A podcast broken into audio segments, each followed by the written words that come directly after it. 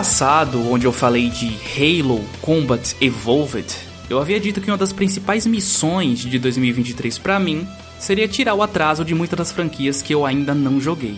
E por causa disso, o ano mal começou, eu já tenho uns 10 jogos para falar esse ano. Cara, a inveja bate forte aqui, sabe? Tempo, né, Carol? Tempo. Tempo, olha. Meu Deus. Não é tempo, meu amigo, é feriado de Réveillon e Carnaval. Eu não tive. É, né? Mas nem com isso, meu amigo. Eu não tive. Nem com isso. Ah, quando os jogos têm 4 horas fica fácil, né? Mas para não me perder na minha própria missão, eu instituí aí uma regrinha para me ajudar um pouco nisso, né? Algumas regrinhas.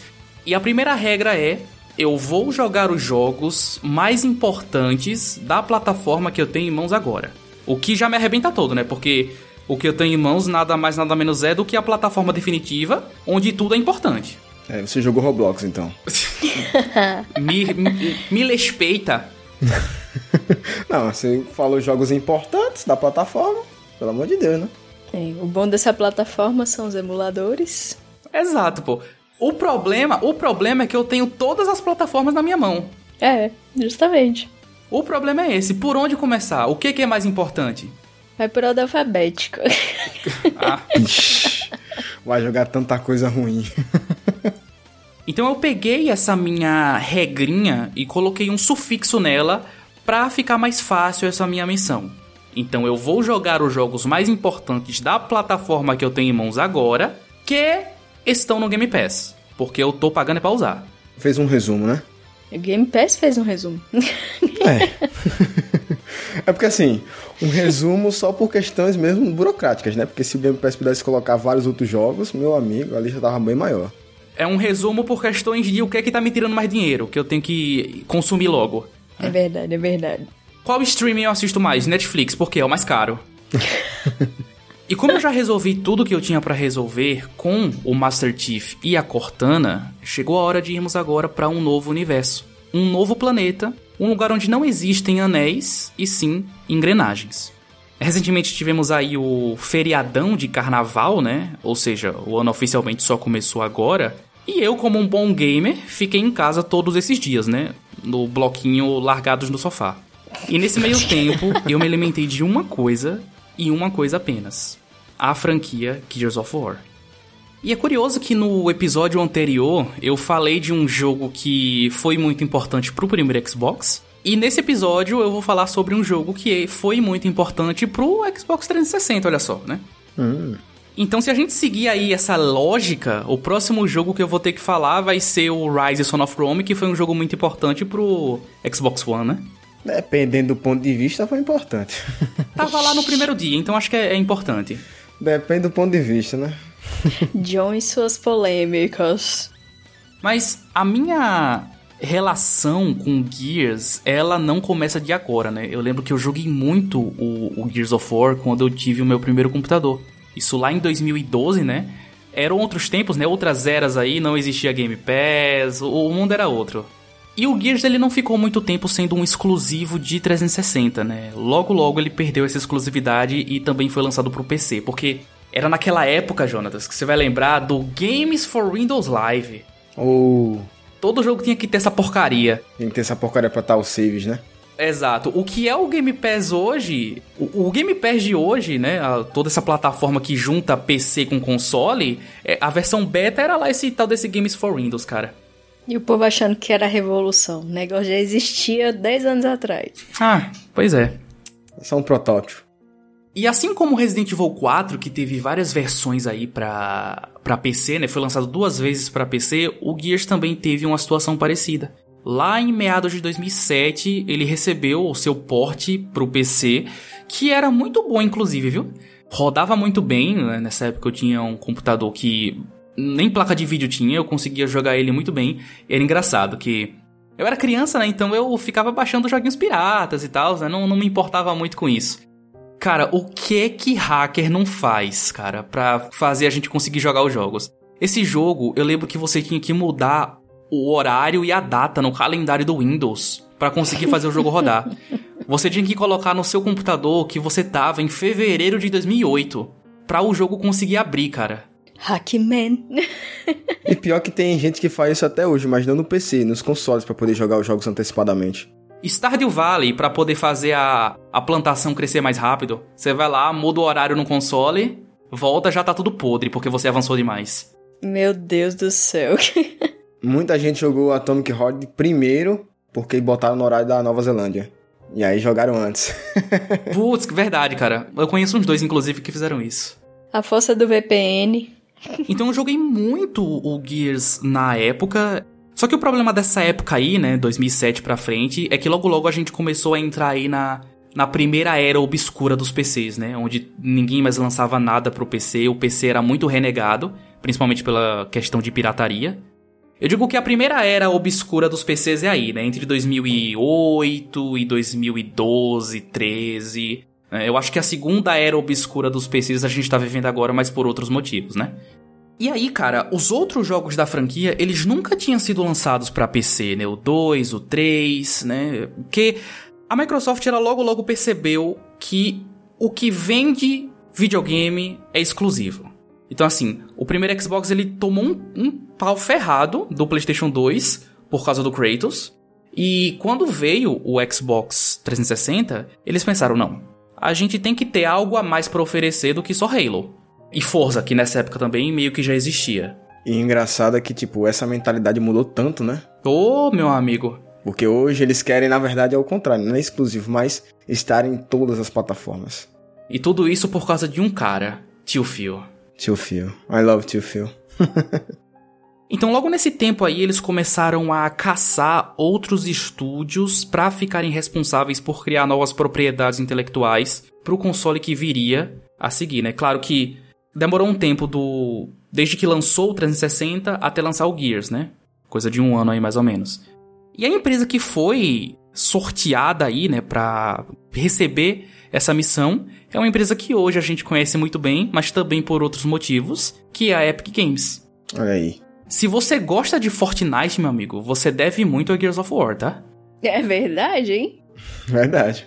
Se você joga e não sabe que jogo é esse, esse é o tipo de jogo que quanto mais eu pesquiso, quanto mais fundo eu entro no, na toca do coelho, mais impressionado eu fico. É porque ele tem muito mais além do que só a história do seu desenvolvimento e tal, porque quando o Gears lançou, eles já estavam trabalhando em uma nova versão desse motor gráfico que hoje a gente ama tanto, né? Que é a Unreal Engine, que basicamente aí é onde 90% dos jogos do mundo são feitos. A Unreal, Carol, é, ela tem esse nome, não sei se você sabe, mas ela tem esse nome por causa de um jogo bem antigo de PC, um FPS, chamado Unreal. Tournament. Unreal, exatamente. Aí, tá em dia o estudo, hein?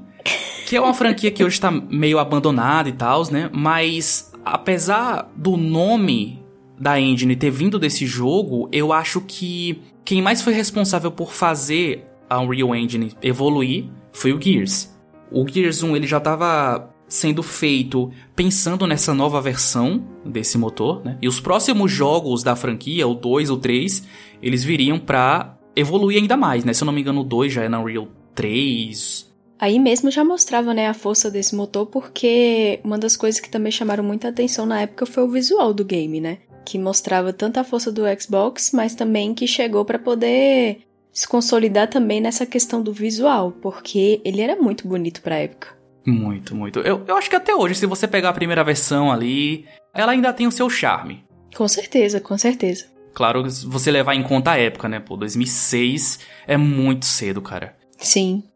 Então, ele era esse primor tecnológico na época que foi só evoluindo cada vez mais. Ele funcionava quase que como uma tech demo, né? Porque tem jogos que foram feitos para vender tecnologias, né? Tipo, Crysis, ele é uma propaganda descarada da CryEngine.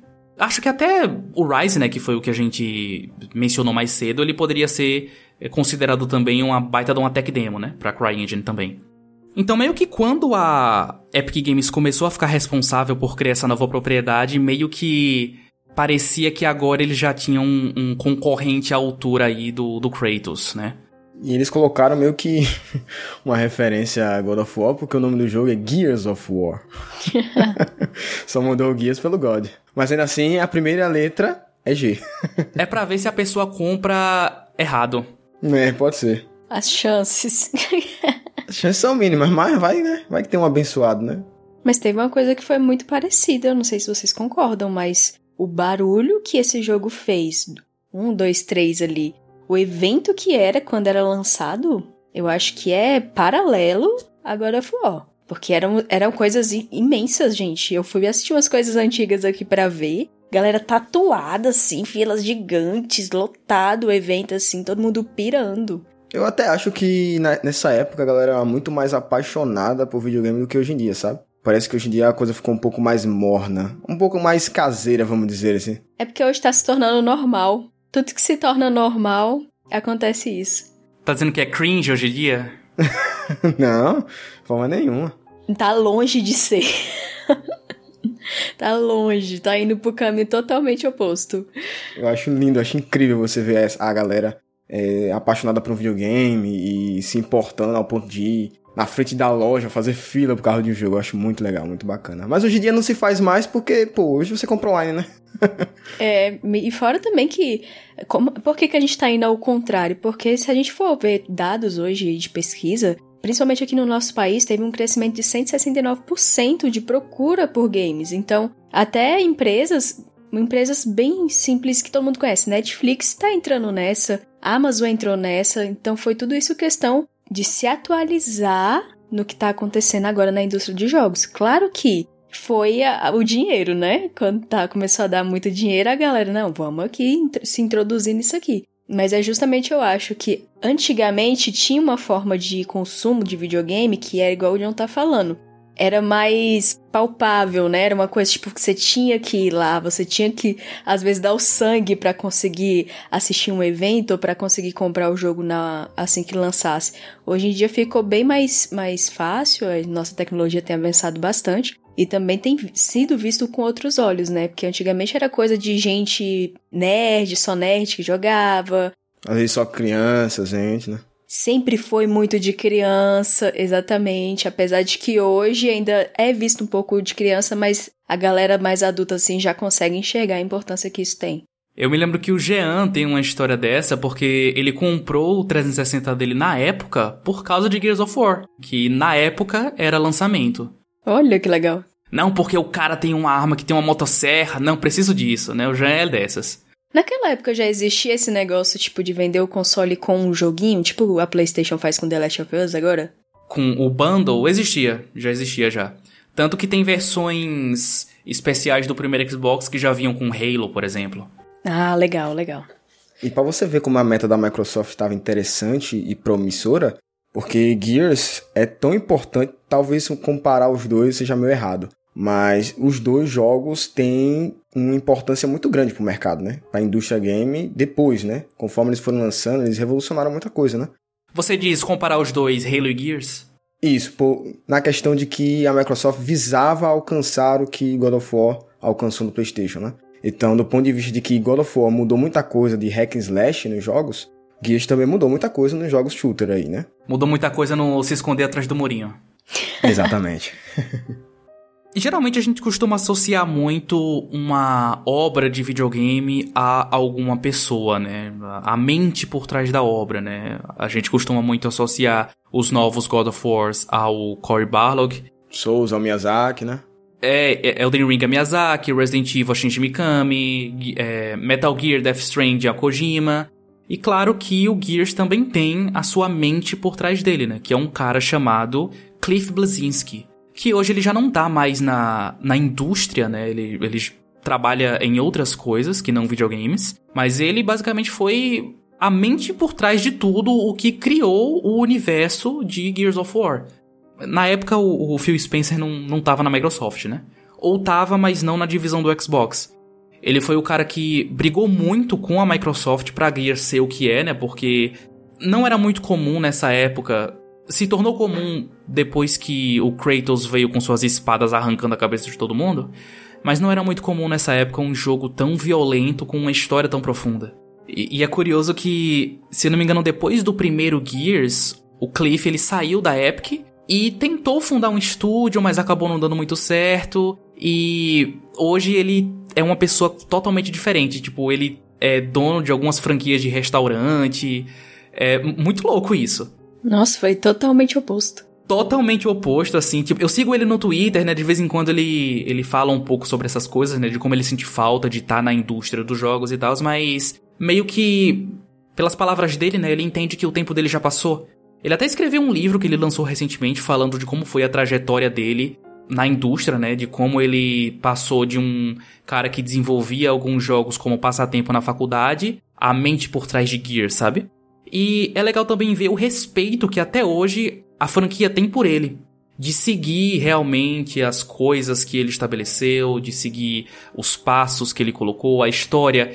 Eu imagino que não é muito diferente do que ele imaginou que seria, né? Nessa altura do campeonato da franquia. Não é uma coisa tipo o que, o que a 343 fez com Halo, né? É, é tanto que ele fala, né? Não, a, mesmo estando fora da indústria, eu ainda sou muito fã de Gears, pô. Eu gosto dos jogos até hoje, né? E sempre quando eu vejo essas coisas, eu lembro quando o Resident Evil 5 lançou, né? Que o Shinji Mikami ele recebeu uma cópia antecipada do jogo. Mas ele só foi jogar o jogo uns dois anos depois do lançamento, porque ele tava com muita raiva do que Resident Evil tinha se tornado. Que inclusive Resident Evil 5 é um jogo que só é o que é por causa de, de Gears, tá? E legal você falar sobre essa questão da de como tava violento, né, Gears, essa proposta que teria para ele. Porque eu fui recentemente tô assistindo, tô acompanhando a, a série sobre Psychonauts, desenvolvimento do jogo e tal. E um dos pontos criticados em Psychonauts era justamente o jogo era ser muito fofo. o jogo era extremamente fofo. O povo não sabe o que quer, né, velho? O povo não sabe o que quer. Eu ia falar isso agora. Muito fofo. E aí, claro, nessa época a Microsoft abraçou o Psychonauts e um dos fatores foi justamente esse. Era muito fofo, mas a crítica tava, né, já tava pegando as primeiras demos do jogo, já tava achando o jogo bastante fofo. E isso era uma crítica negativa, pelo menos do ponto de vista deles, né? Então, pra você ver como é que era na época, né? Essa controvérsia. Então, olha só como as coisas mudam, né, cara? Que as coisas mudam, né? Hoje que joguinho fofo, só alguns. Uhum. Você conta nos dedos. Pois é, né? E o Cliff era esse cara que tava aí, né? Lutando pra manter a violência dele nos joguinhos. Querendo ou não, é o que deixa bom, né, galera? Gostosinho? É, e atrai mais. Atrai um público melhor, que seria o público adulto, né? O público mais maduro. Mais maduro, exatamente. Que é o que forma hoje o, a indústria, né? A indústria é mais formada por adultos. É porque eu imagino que nessa época, como ainda era visto muito como um brinquedo, pensava, não, jogo violento não vai vender porque quem tem que comprar são os pais para dar pros seus filhos, né? Exatamente. É tanto que hoje você vê crianças, elas jogam muito um nicho, tá ligado? Que é justamente jogo de celular. Que atrai porque é um joguinho, é uma plataforma onde os jogos são bem mais tranquilos, bem mais fofinhos e tal. Não tem essas, esse dinamismo, esse, essa maduridade toda, né? Porque o mercado game de verdade mesmo os jogos de console, meu irmão, o que tem mais é jogo realmente com violência, jogo muito mais maduro. É tanto que hoje a grande crítica, uma das principais críticas de jogos justamente tá no enredo, né? Que geralmente enredo tem que ser um enredo que atraia os, as pessoas mais maduras, né? São enredos mais maduros, mais dramáticos, né? Tá aí The Last of Us com uma série maravilhosa. e olha, vocês falando de enredo, se tem uma coisa que esse jogo acerta, é enredo, cara. A história de Gears é uma parada que, tipo, você jogando hoje em dia, você não não passa pela sua cabeça, caraca, velho, 2006. Porque o que que tinha no mercado em 2006 para comparar de uma história tão profunda e tão bem escrita assim? Fora God of War, né? Eu não consigo pensar em muitos outros exemplos de jogos que davam tanta atenção assim às suas histórias. Talvez GTA. GTA. GTA, é, GTA. Verdade. GTA é bem maduro, né, a história. É, Resident Evil também, você pode pegar ali o 4 e dizer, não, já tava engatinhando para isso, né? Ainda tem uma primícia mais tranquila, né? Mas já tinha suas profundidades. Mas isso que você tá falando, você tá falando da franquia inteira? Da franquia inteira. Porque esse jogo, o roteiro dele é mais superficial, não é? Porque ele não dá muita profundidade. Ou tô errada? Eu, eu diria que não. Eu diria que ele talvez seja um dos mais profundos. Tem jogos na franquia que são é, mais superficiais que ele. E, cara, é uma parada muito louca, porque eu peguei, né, esses feriados de Réveillon e de Carnaval, e eu mergulhei nessas franquias, cara. Eu não fazia outra coisa da minha vida. Eu levantava, vinha pro computador e só saía daqui pra dormir, cara. E foi assim que eu zerei todos os Halos em duas semanas, né? E o Gears também foi mais ou menos nessa pegada, cara. Eu zerei todos os jogos aí em umas duas semanas, assim, uns 15 dias eu já tinha zerado tudo. É muito gamer, né, velho? Cara, gamer, né, velho? cara é gamer, né, velho? Eu tava investidaço, cara. E eu sei que não vai ter outra época do ano que eu vou ter tanto tempo livre como essa, cara. Então aproveitei, velho. E não venha você apontar o dedo pra minha cara que você jogou 80 horas de, de Elden Ring em uma semana. Nem tem 80 horas na semana. Meu Deus, amigo. Calma, cara. Gente, lava uma louça? Não, né? Quantas horas tem uma semana? É 168 horas. Ó, 168 horas na semana, pô. E dessas 168, 80 foi você jogando Elden Ring. Tirando a parte de dormir, esse cara só acordou, foi no banheiro, almoçou e voltou pro PC, velho. Foi engraçado isso, porque sempre quando eu zero um jogo, eu anoto quanto tempo eu demorei para zerar e a data que eu zerei ele, né? Pra. Eu gosto de fazer isso, né? Um jeitinho de me organizar. E daí eu mandei um print pro Jonatas dessa minha lista e ele falou: Cara, se você pegar todos esses jogos e somar, não dá o tempo que eu gastei em Elden Ring. Pior que eu falei isso mesmo aí. e disso eu tô falando todos os Halos e todos os Gears, somados. Pior que foi isso mesmo.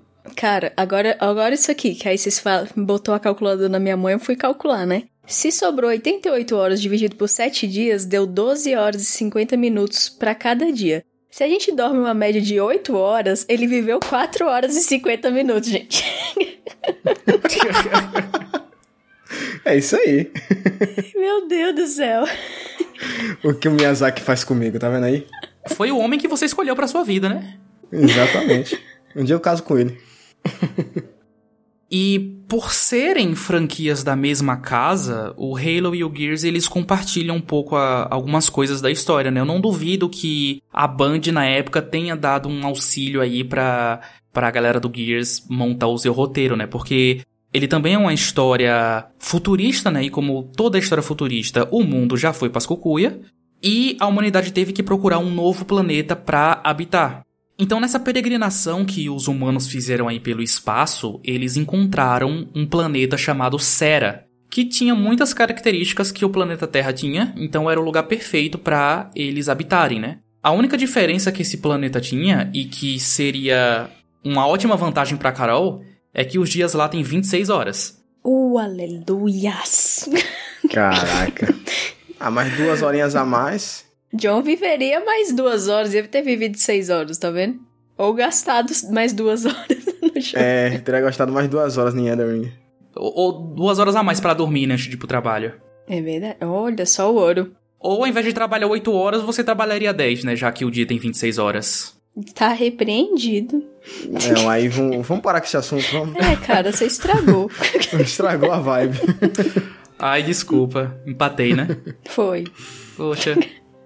Então eles foram para esse planeta Sera e começaram a popular, né, a colonizar o planeta e parecia que estava indo tudo bem. Só que o problema é que não existiam muitas fontes de energia como a gente tem aqui no nosso planeta, né? Petróleo e coisas do tipo para sustentar as máquinas, né, as grandes máquinas para ajudar a, a construir cidades e tal.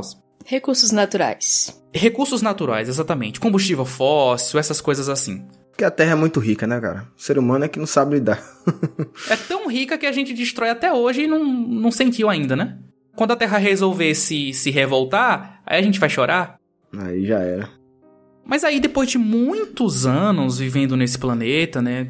Tentando ali, de todas as formas, sobreviver e continuar a colonização, eles conseguiram encontrar um líquido fluorescente que eles batizaram de Emotion esse Emotion, ele tinha muitas características parecidas com o petróleo, por exemplo, né? Então, teoricamente ele serviria como combustível, mas ele não durava tanto tempo assim, né? Ele, ele acabava muito rápido. E depois de muitas pesquisas, uma cientista, ela conseguiu fazer com que esse Emotion ele conseguisse durar muito mais e ela basicamente criou o um melhor combustível, a melhor fonte de energia de todos os tempos uma gota de emotion ela conseguiria sustentar uma máquina e criar energia por muitos e muitos anos. Hum, tipo o reator Arc do Homem de Ferro. Quase que um reator Arc, cara. Então isso acabaria com todo o problema que, que eles estavam tendo, né, na, em Sera, todo esse problema de combustível, e finalmente a humanidade poderia prosperar em um novo planeta. Só que o ser humano não presta. não bastou destruir o próprio planeta, teve que ir embora para destruir o planeta dos outros. Ao invés deles se juntarem, coletarem todo o emotion e fazer ali o combustível para as máquinas e tal, eles decidiram travar uma guerra em busca do emotion, né? Onde países mais ricos conseguiam extrair mais do que os países mais pobres. E por conta disso, né, por conta desse, dessas questões, principalmente políticas, ocorreu a guerra que ficou conhecida como Guerra do Pêndulo, né? Que é uma guerra que durou aí mais ou menos uns 79 anos. Ou seja, passou o tempo suficiente para que muitas pessoas nascessem na guerra, né? De tão longa que essa guerra foi. Porque as guerras que a gente tem para comparar, né? As grandes guerras que a gente teve, durou o quê? Cinco anos, três anos, né? É, a Segunda Guerra Mundial foi 10 anos. A Segunda Guerra foi 10 anos, né? Foi 10 anos. 1935 a 1945. Uhum. Então, passou o tempo suficiente para que muitas pessoas tivessem nascido na guerra. Então, a única coisa que elas conhecem é a guerra. É tipo o Master Chief, né? Que tem uma frase icônica que ele fala, que a Cortana pergunta: E quando tudo isso acabar, o que é que você vai fazer? Daí ele fala: Eu só sei fazer isso, porque eu nasci na guerra.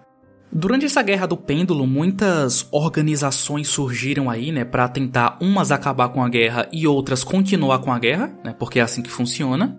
E uma dessas organizações que foram criadas foi a Coalizão dos Governos Ordenados, né? mais conhecida aí como CGO, que foi uma das responsáveis pelo fim da guerra, basicamente, né? Depois de tanto tempo de guerra, eles conseguiram chegar num consenso aí e assinar um tratado de paz, né? E pensar, poxa, meu amigo, uma gota desse negócio já sustenta um trator por mil anos. Vamos parar de brigar, por favor?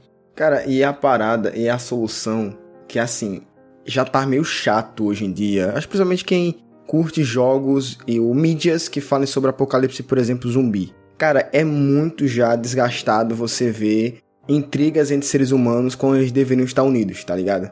Uma parada que enche, já, já saturou de certa forma, tá ligado? Porque a gente já viu tanto isso, não só em Apocalipse Zumbi, né? Esse tema, Apocalipse Zumbi, mas em outros temas também, né? Então, até hoje em dia, se fazer, se botar esse tema, a solução, até para encontrar a solução, é meio clichê. Gente, o pior é que se um dia acontecer, vai ser exatamente isso. Porque o ser humano ele é muito individualista, ele só pensa em si. Então, é a gente escrevendo agora e sabendo que vai ser assim mesmo. A gente já tá prevendo o nosso próprio futuro. Já, a gente se conhece já. Não, mas é verdade. O, vários, vários estudiosos dizem que o que vai extinguir a humanidade, né? Essa raça que, por enquanto, né, tá no topo da lista da, da cadeia alimentar, né? é quem controla a, a, a Terra, né? Diz que é a gente mesmo que vai se lascar, a gente mesmo que vai fazer a, a própria espécie se extinguir, tá ligado? É igual o, o, Kevin tá falando aí desse, desse recurso que, ah, dura um, uma gota faz funcionar um negócio por ano. Cara, eu lembrei de uma, de uma história que teve uma guria que ela é estudante que ela fez um asfalto muito mais sustentável e que duraria anos. Mas ninguém deu, botou fé nela e, no, e botou o negócio para andar, o governo comprou e colocou nas vias, porque eles queriam que o asfalto realmente estragasse para eles sempre estar tá recapeando pra, ó, puxar a grana pro bolso, entendeu? Tipo aquele cara que inventou um carro. A água a água e o cara sumiu, ninguém sabe onde é que ele tá? Mataram ele, certeza. Deram fim. É, certeza, mataram o cara. Você vê o tanto que o ser humano é, é tipo, é louco, a gente é louco mesmo, assim. O homem é muito louco, velho. A gente é um loucuste. E olha só, você falando aí que a gente é louco, Carol. Depois que a CGO conseguiu aí assinar um tratado, né, para finalizar as guerras, eles descobriram que eles não estavam sozinhos no planeta. Abaixo da superfície, quase no centro da Terra, vivia uma raça que estava todos esses 79 anos escondida, chamada Locuste. E depois de tantos seres humanos destruírem esse planeta, os Locuste eles emergiram aí do, do subterrâneo. Em menos de 24 horas eles mataram quase 90% da população do mundo. E esse dia ficou conhecido como o Dia da Emergência.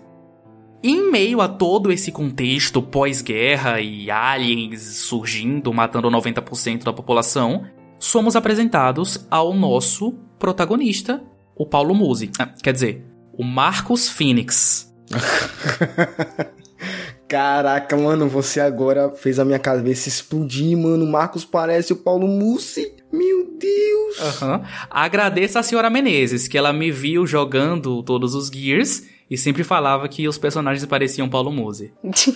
É. Essa piada não é de autoria minha. Todos os créditos eu entrego à senhora Menezes. Então Marcos é um deus entre nós? Que isso? uma divindade? o Paulo Mose é uma divindade.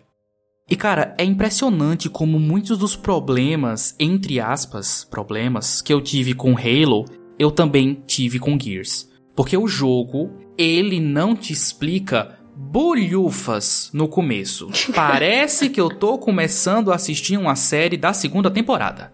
E toda essa história pregressa que eu contei, né, toda essa contextualização que eu dei aqui, foi depois de muita pesquisa, tá? Porque o jogo em si, ele não explica nada disso que eu falei. Da guerra, do dia E, dos 79 anos, da guerra do pêndulo. Eu acho que o jogo nem fala que o nome do planeta é Sera. Esse negócio do emotion. Pelo menos eu não lembro, não. De ter, eu joguei e não vi em nenhum momento ter falado o nome Sera, não, velho. Exato, cara. Mas sabe por quê? Porque que ele não se importa, assim, em explicar muito da lore do mundo? Porque a história não é sobre isso, cara. Toda essa parte de guerras e tal não é a parte importante da história. A parte importante da história, e aí onde eu digo que esse jogo, ele por ter vindo em 2006 com um roteiro desse é um negócio de gênio, a parte importante da história são os personagens. É a trajetória do Marcos com a sua equipe pra conseguir concluir a sua missão, cara. E muitas dessas coisas de lore, elas só vão ser apresentadas nos próximos jogos e no universo expandido do jogo. Porque assim como Halo, tem muito livro, tem muita HQ, inclusive, John, as HQs do Gears, elas eram feitas na época pela DC, cara. Olha aí. Que massa! Isso eu já sabia, eu achava bem interessante mesmo. Porque eu olhava assim e dizia, pô, é um jogo pela DC, olha que legal. Ou seja, a qualidade dessas HQs. Absurdas. Ou absurda. É coisa de louco, cara. É coisa de louco. E uma coisa assim que, por exemplo, eu só fui entender quando eu tava jogando o terceiro jogo é que o jogo abre com uma cutscene mostrando que o Marcos, ele tá preso. O motivo dele ter sido preso, você só vai saber no terceiro jogo. Isso é muito louco, cara. Mas eu tenho certeza que tem a ver com a Guerra do Pêndulo, né?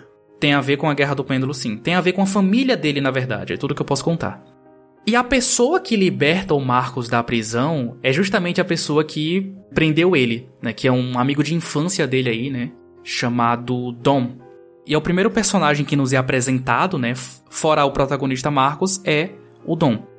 Só que assim, por ele ser um jogo antigo, ele tem muitos problemas que me irritam muito. E é até difícil de jogar o primeiro Gears para mim por causa disso. Uma, uma, pergunta, você jogou o, o primeiro ou você jogou esse que saiu agora? Eu joguei a versão remasterizada, mas como ele é só um remaster, né? Os problemas de gameplay ainda estão lá. Continuam. Uhum. Porque eu acho que em 2006 não tinha inventado ainda um negócio chamado motion sickness. a doença não tinha inventado ainda, né? E aí eles não se importavam com isso, cara. Nenhum jogo se importava com o seu bem-estar em 2006. Então a câmera do jogo, ela treme muito. Muito de um jeito que eu não tenho problema. Eh, eu não costumo ter problema com isso. Eu não fico tonto jogando videogames, mas ela treme tanto, cara, que eu evitava correr no jogo para não vomitar. Eu sei que o Kevin tirou provavelmente essa opção se tem no jogo, não sei se tem essa acessibilidade, mas eu jogando, Cara, o controle, por causa dessa câmera tremendo, o controle vibra o tempo todo, meu irmão. Ah, meu amigo, você sabe que a primeira coisa que eu faço quando pego um jogo novo é desativar a vibração, né? Nossa, eu também desativo, véi. Eu não desativo não, cara. Então, mano, eu foi, foi a jogatina inteira o controle tremendo. eu desativo tudo, gente. Não gosto do controle tremendo. Mas eu também penso na questão da bateria mesmo. O lance da câmera tremendo no primeiro jogo não dá para desativar. Eles só lembraram que motion sickness existe no, no quinto jogo, para vocês terem ideia. É o único jogo da franquia que dá para desativar a, a câmera tremendo. Caraca, demorou, hein? Com certeza deve ter algum molde que muda isso, talvez, né? Então, eu só pensei nisso depois que eu zerei, né? Deve ter algum mod que corrige isso, porque eu tenho muita dor de cabeça jogando Gears. É um jogo que eu não consigo jogar por muitas horas e que bom que o jogo é curto. Eu zerei em 6 horas e meia, mais ou menos, né? Então, para mim ele foi bem curto, mas é muito difícil para mim jogar. E uma outra coisa que eu percebi, John, jogando esse jogo, é a influência dele em outros jogos.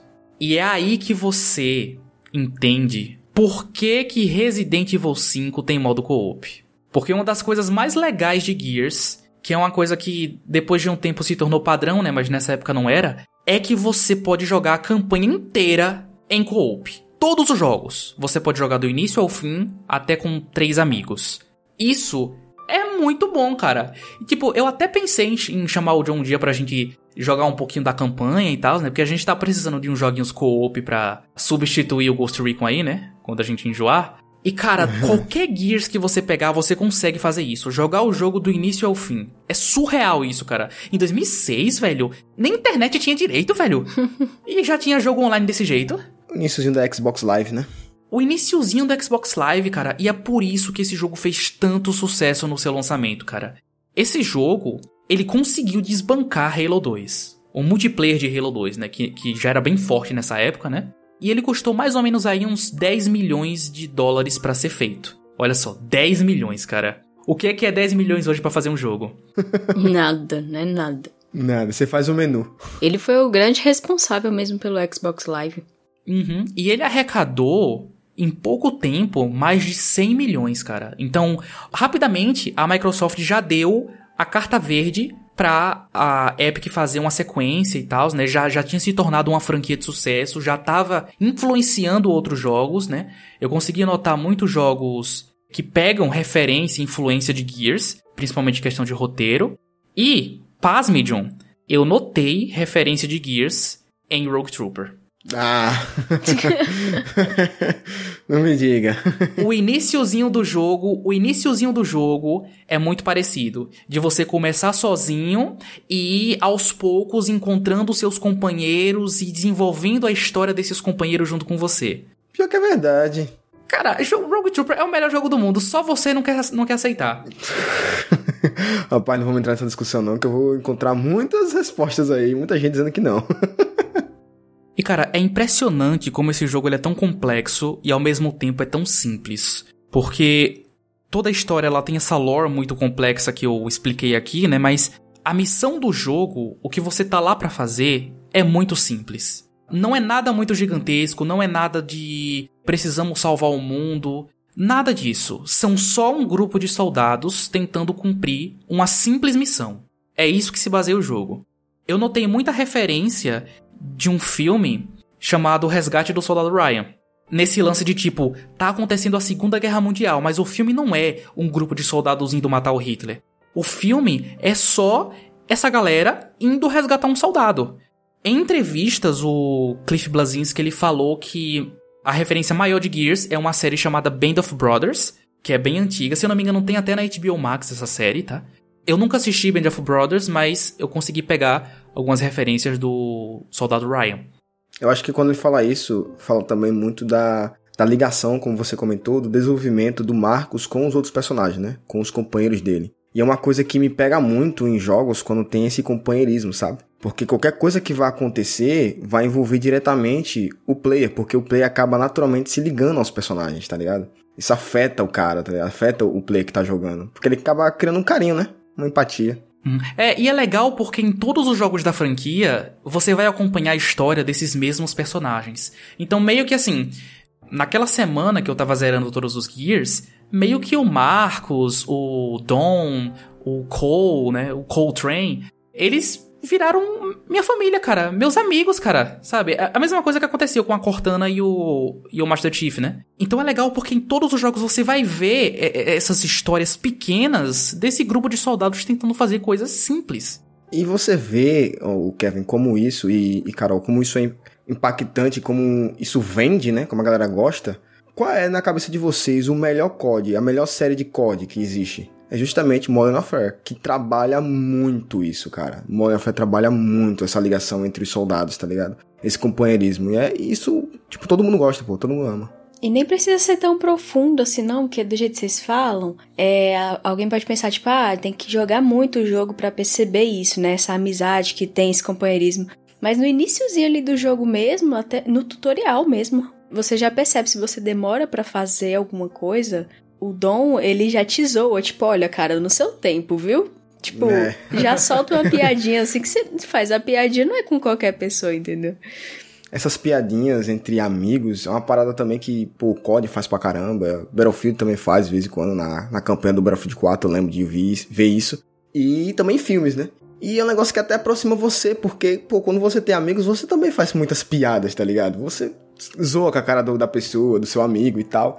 Então, isso aí liga muito os personagens, a história com quem tá jogando, tá ligado? É muito bom isso. É, aí tipo, você tá lá fazendo um negócio, mas você não quer, você já sabe o que é pra fazer, aí você tá, sei lá, olhando o cenário, aí vem uma piadinha dessa e você, cara, calma! ah, já sei. que é ignorância. E cara, isso é uma parada impressionante, porque eu não lembro de outros jogos dessa mesma época que fazem isso, mas os personagens não calam a boca, cara. Isso é muito bom. É o tempo inteiro conversando, é o tempo. In... E a história do jogo é contada assim, né? Nesses diálogos que eles vão contando uns pros outros, contando histórias e tal, né? E você até entende muito da perspectiva, a personalidade de cada um, melhor dizendo, né? Porque cada um tem sua própria personalidade e isso é bem escancarado na forma como eles dialogam, né? Como eles conversam. Exato. É, e durante essa trajetória, né, durante essa missão do Marcos com os seus amigos, você também vai conhecer muitos outros soldados que vão acompanhar você durante os outros jogos, né? Então, o Dom, ele já era amigo de infância do Marcos, mas você vai conhecer um personagem que para mim é um dos melhores, que é o Cole, né? O Coltrane. Cara, eu só fico lembrando dos gritinhos dele, que eu não posso fazer porque eu vou estourar o microfone, mas é tipo, Coltrane! Uh! ele é um personagem que parece, sabe, aqueles personagens que amam falar terceira, na terceira pessoa de si mesmo? Sim, sim, é. Ele é o Gold Retriever do, da galera. Isso. Porque esses personagens, eles tinham suas vidas, né, antes da... Do dia E, né? Então o Cole, ele era um jogador de futebol americano muito famoso, né? Então, meio que ele, ele ainda vive, né, na, na magia dessa fama dele. Faz sentido, então. E até zoam isso nele, né? Voto pro futebol. Ele virou a própria torcida. Ele virou a própria torcida dele. Um outro personagem que você vai conhecer, que se tornou um dos meus favoritos, é o Damon. Que ele tem uma uma rixa, né? Meio que uma rixa, né? Dá para perceber que os dois são amigos, mas meio que tem uma rixa ali entre ele e o Marcos. Ele é muito ranzinza, muito ignorante, mas é muito legal a, a, relação dele com o Marcos e com os outros personagens, né? Então meio que é esse grupo de quatro soldados tentando cumprir a sua missão. E que missão é essa? Eles precisam encontrar uma arma chamada ressonador, né? Que basicamente é um, um, uma bomba que você instala em um lugar e ao invés dela explodir, ela vai mapear o lugar, né? O raio de explosão dela vai mapear aquele local e lhe dar uma projeção 3D daquilo. Isso funciona muito bem em cidades e tal, né? Campos abertos, mas o plano deles e a missão que o jogo se foca é eles tentarem mapear os túneis por onde os loucos te transitam. As toupeiras transitam, né? para tentar chegar ali no, no coração, né? De onde se agrupam os loucos para tentar, sei lá, jogar uma bomba lá e acabar de vez com a guerra. É só isso que eles têm que fazer o jogo todo, cara. Pegar o ressonador e colocar nos túneis. É só isso. Ou seja, a missão deles principal é só uma parte da missão toda, né? Do todo o exército, toda aquela guerra, né? Por isso que eu penso que o Gears, eu acho que ele já foi feito pensando em uma trilogia. Desde o começo eles já fizeram, não, vamos fazer esse jogo aqui para ser um negócio maior que ultrapasse só um jogo. E que bom que deu certo, porque se não dá certo, ia terminar o primeiro jogo com várias lacunas, né? É, que bom que deu certo, senão ia virar o novo Dantes Inferno. E isso eu acho que até é uma coisa esquisita do jogo, que ele acaba do nada. Do nada, tipo, você enfrenta o chefe final, toca a cutscene, não parece que era pro jogo acabar ali. É, eu já senti isso aí jogando Shadow of Mordor. e aí o segundo jogo volta exatamente de onde a história do primeiro parou, e vocês seguem. E até a Carol perguntou no começo do cast se eu tinha jogado a versão original de 2006 ou a versão remasterizada. Eu joguei as duas, um pouco das duas para dar uma comparada ali, mas eu fui mais longe na versão remasterizada. E eu vou dizer, é um dos melhores remasters que eu já vi na minha vida, cara. Não, realmente surreal, pô. Eles foram muito fiéis, né? Tipo, muito não, eles foram extremamente fiéis. É porque ele é um, ele é um remaster peronomútil, porque você vai lembrar, John, que no Halo principalmente o 1 e o 2, você aperta um botão e você transita entre os gráficos, né? Você pode ir para o gráfico velho e para o gráfico remasterizado. Ou seja, o tempo inteiro o jogo original tá rodando ali por trás, com uma máscara de um de um gráfico novo. Um shader, né? Um shader, isso. Então isso é muito legal porque para mim isso é o melhor jeito de você conservar, né, de você preservar um jogo, né? Ninguém vai reclamar que só tem a versão nova agora, né? Tem as duas, a velha e a nova. É só você apertar um botão. O Gears não tem isso. Você não pode apertar um botão e transitar entre os gráficos, apesar do, do jogo ser o mesmo. Por quê?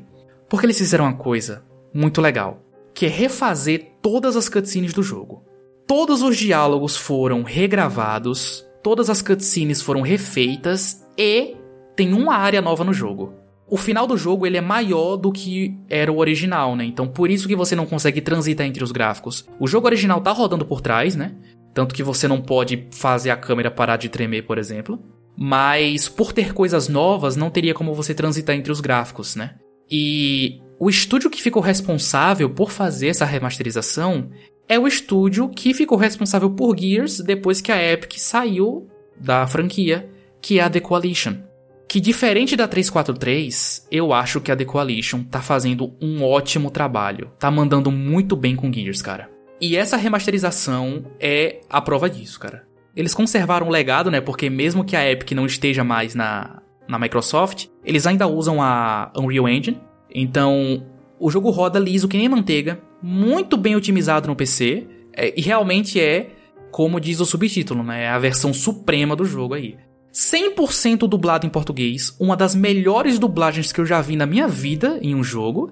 Tanto que o John, ele, ele não gosta muito de jogar jogo dublado, né, em português, e você fez questão de jogar esse dublado, né?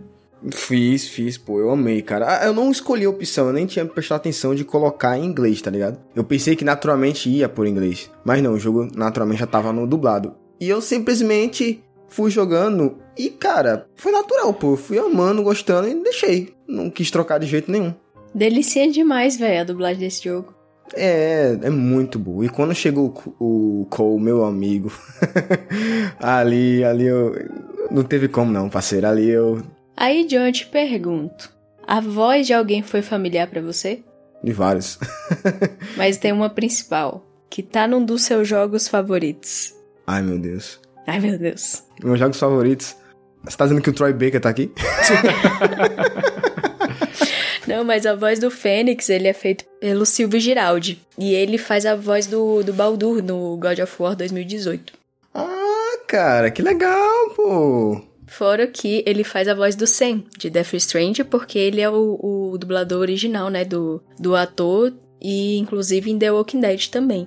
Só que em jogos ele fez o do o God of War, né, 2018. Ele fez o Capitão América em Lego Marvel Vingadores. E nos nossos queridos animes, apesar da gente não assistir dublado, ele fez o Yuruka Sensei em Naruto e o Shanks e o One Piece. Então, tipo, a voz é top, velho. A voz é top. Tipo, sabe aqueles dubladores que você conhece a voz automaticamente, mas você não lembra muito do nome? Não, eu bati. Sabe com que eu confundi? Eu achei que ele fazia CSI. Aí eu, tipo, velho, esse cara faz CSI. Ele é aquele galeguinho lá do CSI Miami. Mas aí eu não achei, não era ele. Mas aí depois eu fui ouvir de novo, aí foi que eu lembrei do Sen. Porque eu joguei Death Strange, né? Mas não joguei o, o God of War. Aí sim que eu vi, ah, tá, eu fui pesquisar mais sobre, aí eu achei muito legal, porque tem muita coisa que ele fez que a gente já assistiu. Só peso pesado, hein? Foi muito estranho porque depois que eu fui jogar os outros jogos, né, o 2 e o 3, que não tem dublagem, cara, a voz do Marcos é muito esquisita, cara. Vixe, eu não quero nem ver a, a voz do, do Cole, velho. Cara, ele tem uma voz de, de, de fumante, cara rouca, assim, que não tem força no pulmão. Mas ele não fuma? Eu não, eu não lembro, eu não lembro se ele fuma no, no primeiro jogo. Mas enfim. E uma outra coisa legal também foi perceber como o brasileiro, como o, o proletário, gosta de Gears, cara. Do mesmo jeito que o brasileiro ama Halo, o brasileiro ama Gears. Tipo, muitas das coisas que eu falei aqui, eu pesquisei num site chamado apaixonadosporgears.com. Bem intuitivo esse site, né? Rapaz, do que que será? é muito louco, velho. A fanbase de Gears no Brasil, eu não fazia a mínima ideia que era tão grande assim, cara. O brasileiro gosta muito de Gears e o brasileiro gosta muito do multiplayer de Gears, cara, que faz muito sucesso aqui. Por sinal, é um, é um dos jogos onde você vai mais encontrar gente brigando por causa de Gears, tá ligado? Brigam muito. A, a, é. Toda aquela treta PlayStation e Xbox, um dos pontos centrais que a galera sempre fala, os caixistas, é Gears, pô. Os caras sempre vão comentar Gears. É que o problema é que eu acho que assim, Gears, ele se esconde atrás de um gênero clichê pra mostrar algo inovador. Porque muito de eu nunca ter me interessado por Gears é que, velho, se for só pra jogar mais um jogo de tiro, eu vou jogar os outros tantos milhões que tem por aí. Mas ele, ele te pega nisso, cara. Ele, ele pega no pulo, você achando que vai ser uma parada clichê. Mas a história desse jogo, desenvolvimento de personagem, roteiro, cara, é uma das melhores coisas que eu já vi no videogame. É, eu, eu sinto também, Kevin, que esses jogos, como Gears, por exemplo, que são jogos que tem uma franquia, tem muitos jogos dentro da franquia, também afastam muitos jogadores novos. Porque, por exemplo, para um cara que nunca jogou Resident Evil, tipo um, um jovem aí, 16, 17 anos, imagine pra ele tentar jogar Resident Evil quando ele sabe que tem tantos jogos anteriores, tá ligado? Tanta coisa, é difícil, é complicado. Não, é difícil, pô. É, é difícil você entrar numa franquia tão grande assim. Tipo, Carol teve a sorte de estar trabalhando com isso e aos poucos tá entrando ali e tal, né? Mas, cara, uma pessoa assim que comprou um videogame agora não vai comprar um Resident Evil Village do nada. Gears eu até acho que é menos porque tem poucos jogos. Tem cinco jogos, né? Mas se o cara for tipo como eu, não sei se você compartilha da mesma situação, mas eu, quando eu não estou integrado naquela franquia, eu fico muito angustiado, porque eu penso que tô perdendo muita coisa. Se, se eu estiver jogando aquilo muito na frente, sabe? Tipo, se eu estiver jogando um Resident Evil 7, eu vou ficar muito angustiado se eu não conhecer o 6, o 5, o 4, tá ligado? Eu sou assim, então. Se tiver um cara desse tipo, mano, pra ele chegar numa nova franquia é difícil, pô. É, eu sou ao contrário porque eu tenho, eu tenho preguiça, né, de entrar em franquias muito grandes e muito estabelecidas, né? É que nem eu falei no episódio anterior, as franquias grandes que eu amo hoje é porque eu fui crescendo com elas. Então, fazer essa, essa minha força de conhecer Halo, conhecer Gears, cara, eu tô transcendendo assim, velho, porque eu, eu não achava que eu ia ter essa paciência não, sabe? De jogar todos os jogos, me inteirar na lore, e eu entendo quem até hoje pensa que nem eu, de não saber o quão grandes são essas franquias aqui no Brasil, principalmente, cara. Eu chuto dizer, cara, que os maiores fãs de Gears e Halo estão no Brasil. Eu não, eu não vejo uma fanbase tão forte desses jogos lá fora como eu vi aqui dentro.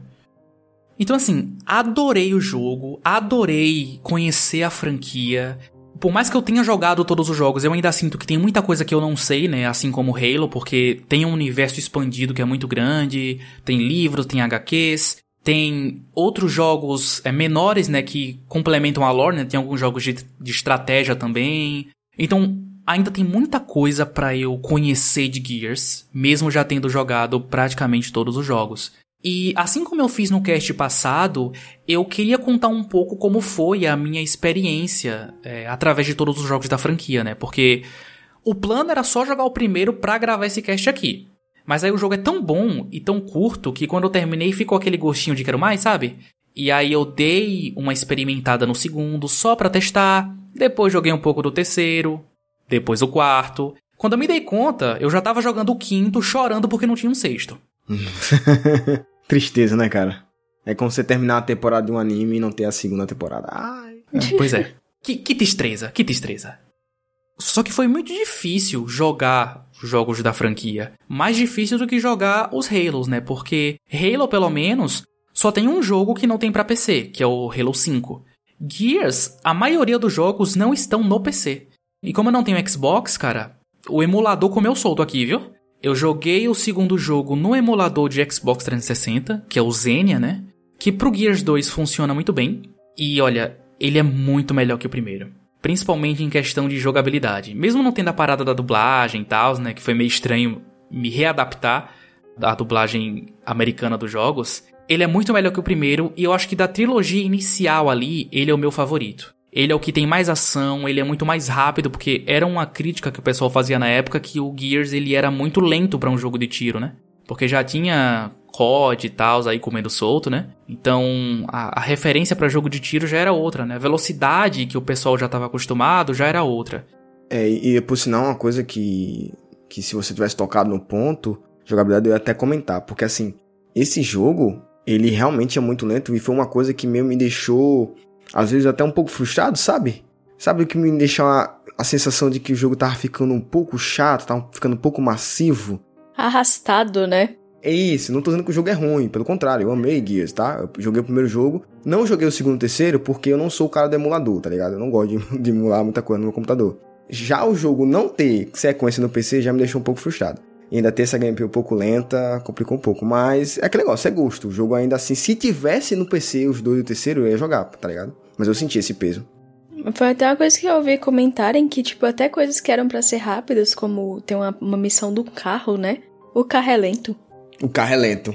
O carro é lento. É porque é um tanque também, né? Aí, né? Coitado, né? Amigo, não, mas também não precisa quase parar. né? A corrida nesse jogo, pelo amor de Deus, pô. Cara, é muito ridícula, cara. Não dá, não dá. É uma coisa que. Véi, que bom que esse jogo é bom.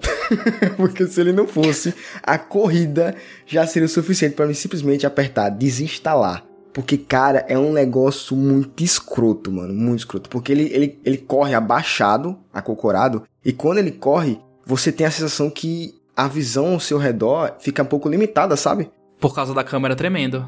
Exato. E pela falta de controle que você tem com ele correndo, pô. Ele corre e você não tem controle da corrida dele, tá ligado? É muito estranho. Sabe por quê?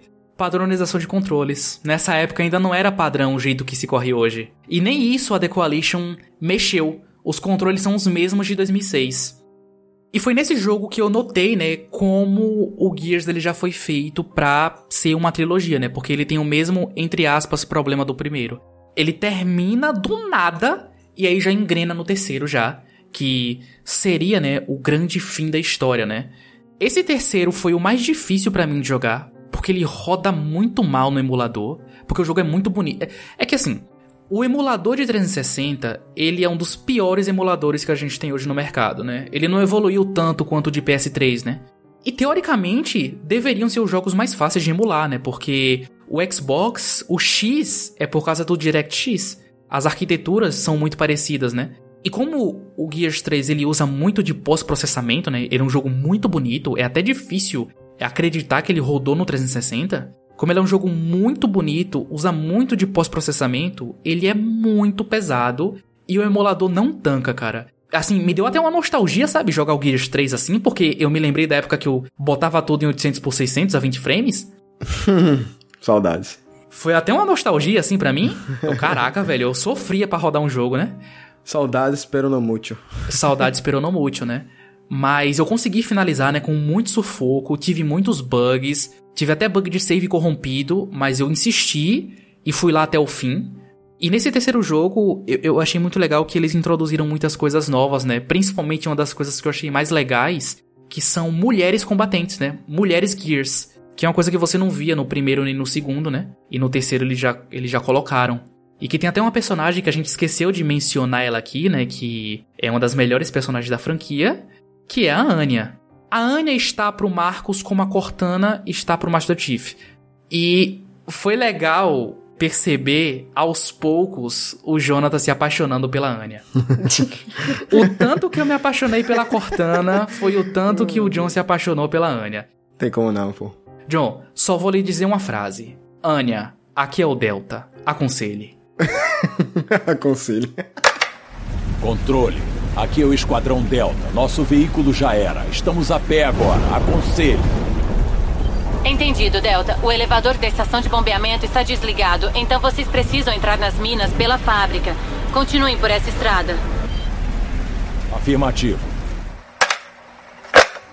Cara, e pior que, assim, o Marcos, ele tem uma confiança tão grande na Anya, né, velho? Ela se torna realmente o ponto de, de backup dele pra tudo, tá ligado? Tudo ele entra em contato com ela, tá ligado? Tudo.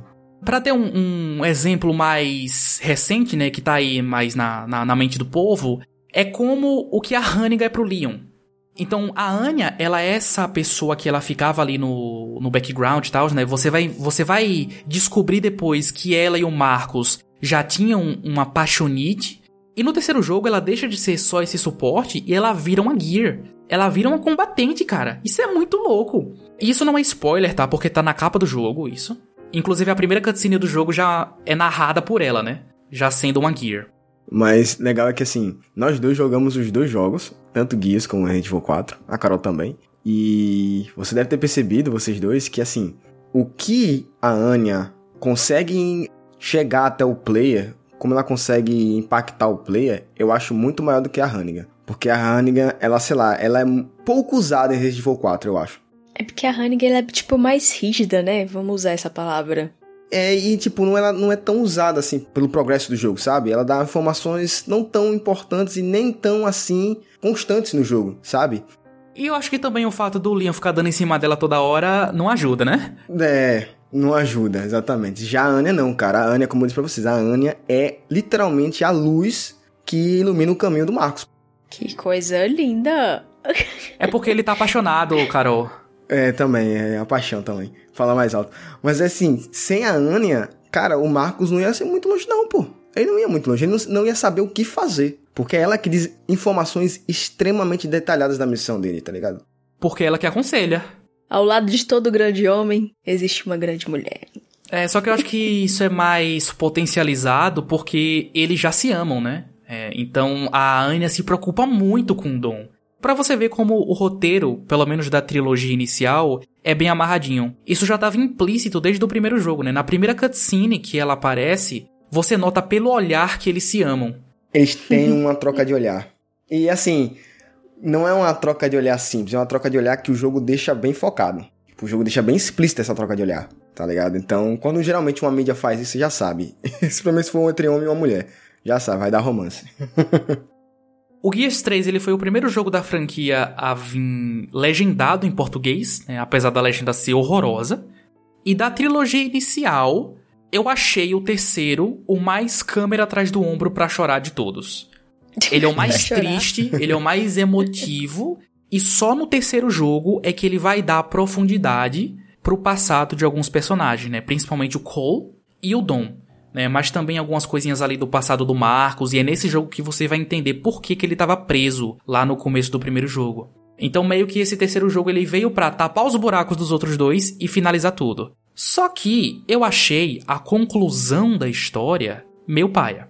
O final que eles deram para essa primeira trilogia, eu não gostei, foi muito ruim. E com esse final dá para entender por que, que a franquia teve uma continuação anos depois. Também porque dá muito dinheiro, né? Pô, não podia acabar aí, né? Com certeza, com certeza. E me parece também que esse jogo ele teve muitos problemas de desenvolvimento. Em alguns pontos ele parece que foi muito ruchado para acabar logo, né? Tanto que foi o jogo mais curto, eu zerei o jogo em menos de 4 horas. E anos depois, eles lançaram um jogo menor, né, chamado Gears of War Judgment, que ele funciona como o God of War Ascension, né? Ele é um jogo que ele é uma prequel, ele se passa antes até do Gears 1, e ele vai contar uma história paralela do Damon. Vai ter o Damon junto com alguns outros soldados ali, né? Então, de gente conhecida, só vai ter o Damon nesse jogo. Ele foi o primeiro jogo que veio 100% dublado, e a dublagem nessa época já era boa também, né? É as mesmas vozes que tem no Gears 1. Eles foram cuidadosos em trazer os mesmos dubladores. Só que o jogo é muito ruim. É muito ruim e foi o único jogo da franquia que eu pulei. E eu não pulei só porque o jogo era ruim e tal, né? Eu também joguei ele no emulador, ele não tem para PC. É, roda muito mal também, porque o jogo é muito bonito, usa muito de pós-processamento. Já era um jogo do fim do 360, né? Ele é de 2011 ali, então já tava no limite do que o videogame conseguia processar. E o emulador sofre para rodar esse jogo.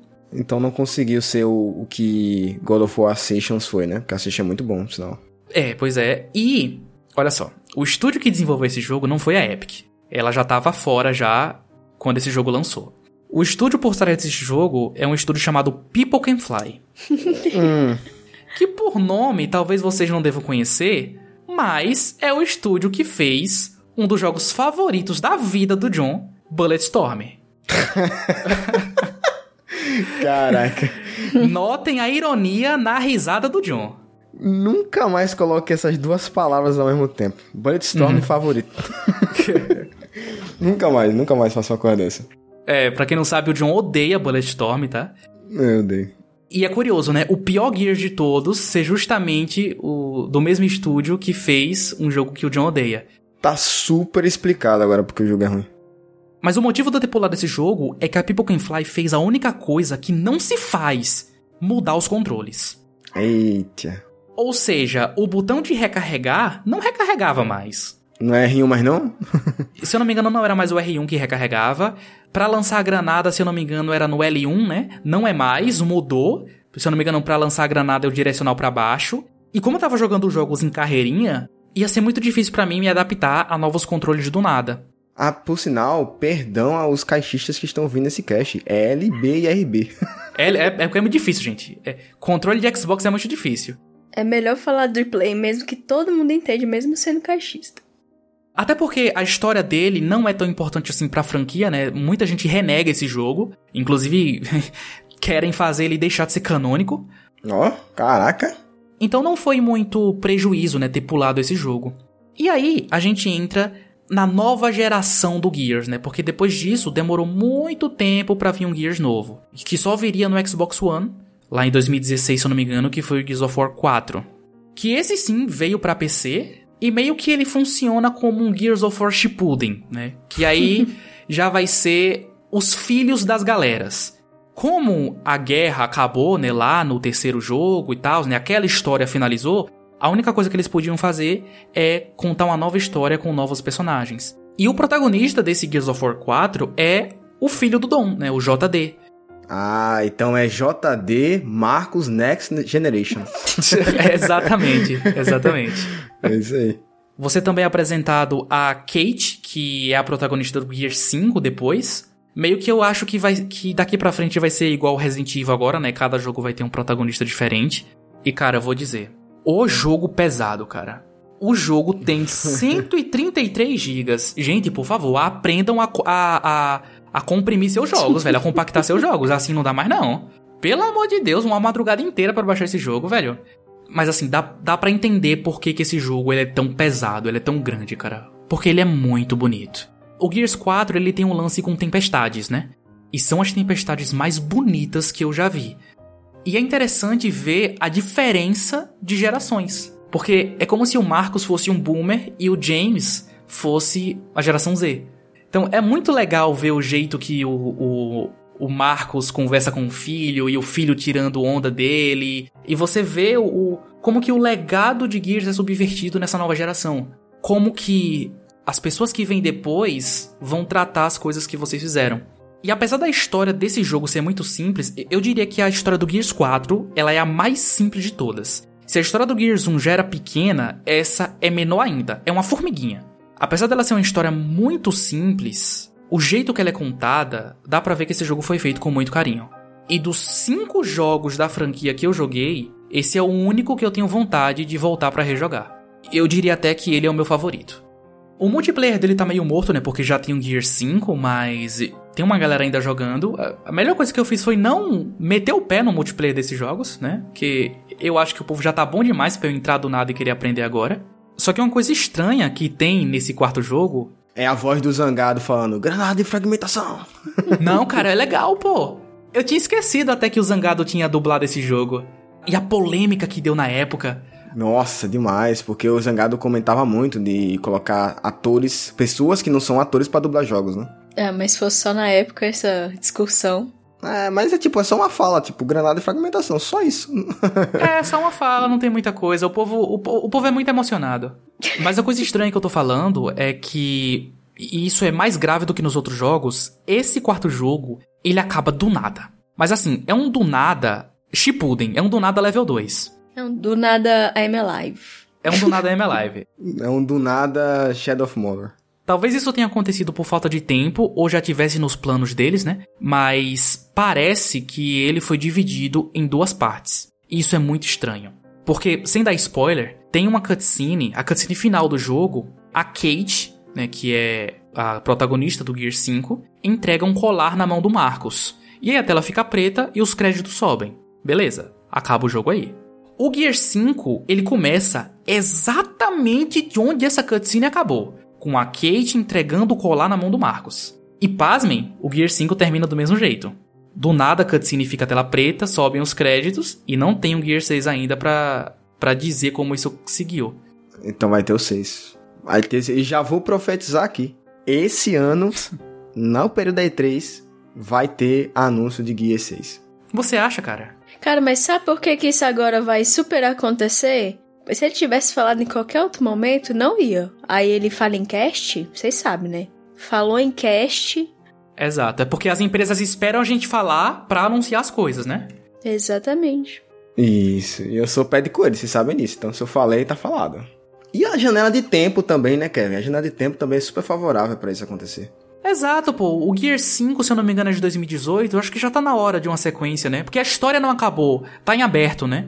E vende muito, ele sabe que vende, tá ligado? É tanto que uma das coisas que a galera tá mais pedindo né, não é só o 6, creio eu, mas também uma versão com todos os jogos, inclusive os dois que não estão para PC, né?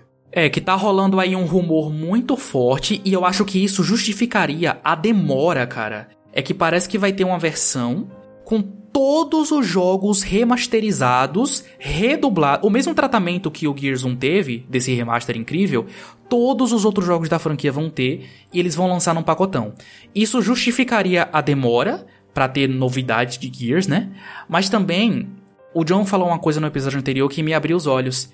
A The Coalition tá ajudando a galera do State of Decay 3. Exatamente. É, o The Coalition tá se tornando um, um estúdio muito forte, influência muito forte na Microsoft. Então, é um estúdio que até por sinal, provavelmente o tio Phil pede para dar suporte em alguns jogos. Então imagino que isso justificaria a demora, mas o tanto de rumor que a gente tá tendo, cara, eu acho que vai ser agora. 2023 vai ser o ano de Gears, cara. O ano de Gears, o ano de anúncio de jogos aí, não sei, talvez, como eu disse, pode ser o 6, pode ser essa versão aí Collection, mas vai ter alguma coisa de Gears. Eu acho que vai ser os dois. Eles vão anunciar o 6 e aí no finalzinho do trailer vai dizer que vai ter essa versão Ultimate com tudo. E se for, meu amigo, pode se preparar. Vai ser um dos melhores eventos da E3. Vai, cara. Vai porque Gears merece, cara. Gears merece o mesmo tratamento que Halo teve. Exatamente, com certeza merece. São duas franquias que carregaram o Xbox. É, eu não mereço sofrer tanto para jogar o 2 e o 3, cara. Não mereço esse sofrimento, não. então, e eu mereço jogar o 2 e o 3, então. é, pois é. E o Gear 5, né, só pra fechar aqui, ele é o que o Halo Infinite foi pro Halo, né? Porque, como já tinha muitos jogos com a mesma fórmula, eles resolveram dar uma aperfeiçoada, né? E essa aperfeiçoada veio em quê? Em um mapa aberto. Não é igual ao Halo, tá? Porque Halo, Halo Infinite é Far Cry. O Gear 5, ele tem alguns mapas que você pode fazer algumas coisas ali e quando você passa para a próxima fase, você não pode mais retornar a esse mapa anterior. Então, basicamente é isso, mas a a fórmula ela se mantém e o melhor de tudo, ela é cada vez mais aperfeiçoada, cara. O Gear 5 ele é o mais gostoso de jogar de todos, apesar de não ser o meu favorito, né? Eu ainda prefiro o 4, mas é um baita de um jogo, cara. E sabe o que é a melhor coisa de tudo? É um jogo incrível, um jogo que possivelmente vai se tornar um dos jogos da minha vida e que tá no Game Pass, cara.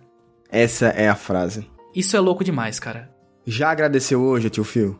Já agradeceu? Já agradeceu? É, é, nessa hora que você vê, cara, a magia do Game Pass. Quando você pega todos os Halos e todos os guias para jogar. E aí, você citou mais um ponto que agrega essa, esse Collection ser lançado. Game Pass. Game Pass. Game Pass. Se tinha uma galera que não jogou nenhum dos jogos, a oportunidade vai ser agora. Então é isso, essa foi a minha trajetória aí, né, em toda a franquia Gears. Isso não vai se tornar um costume, tá, de eu vir aqui e falar de trocentos jogos em um cast só, mas é porque realmente eu acho que Halo e Gears mereciam e foi como eu disse no episódio anterior, né? Eu não gosto de falar de sequências em episódios separados, porque isso deixa o episódio muito pobre. Mas realmente, dessa vez, eu acho que merecia uma exceção para essas franquias. Nails in the churches.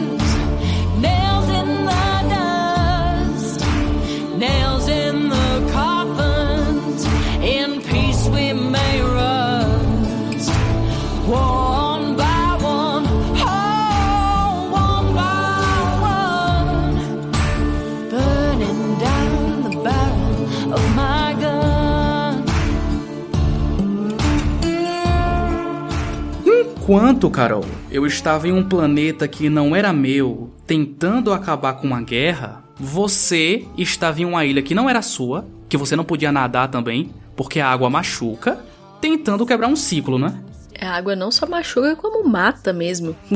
como mata, pois é. Imagina como esse povo não deve feder. Caraca, voltamos pra GTA San Andreas? Exatamente, eu estava no mundo de Deathloop, tentando quebrar o ciclo temporal, morrendo várias vezes e doendo todas as vezes.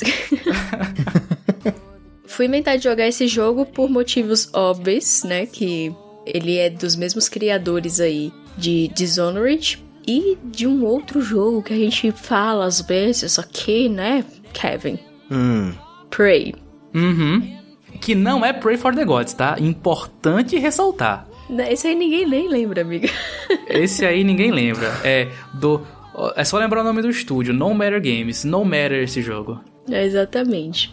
E Deathloop foi anunciado lá na E3 de 2019. E ele foi desenvolvido pela Arkane, que, que é a desenvolvedora desses jogos que a gente sempre fala aqui em outros casts, né? Ele é um jogo de tiro em primeira pessoa, de ação e aventura, muitíssimo semelhante ao próprio Dishonored. Não é à toa que já foi confirmado que eles realmente se passam no mesmo universo, só que Deathloop ele tá no futuro, né? Ele é o futuro de Dishonored. Ele foi lançado lá em 2021, inicialmente para PlayStation 5, depois veio, logo após veio para PC e um pouquinho depois ele chegou no Xbox Series. Cara, isso é surreal, porque assim, na minha cabeça esse jogo parece que foi ano passado, velho. É porque 2022 passou voando, gente. Passou voando, eu acho que é isso, mano. Surreal, pô. O Kevin perguntou sobre o lançamento de Resident Evil Village, na minha cabeça também parecia ano passado, pô. Cara, pois é, na minha cabeça o Village lançou agora em novembro, pô.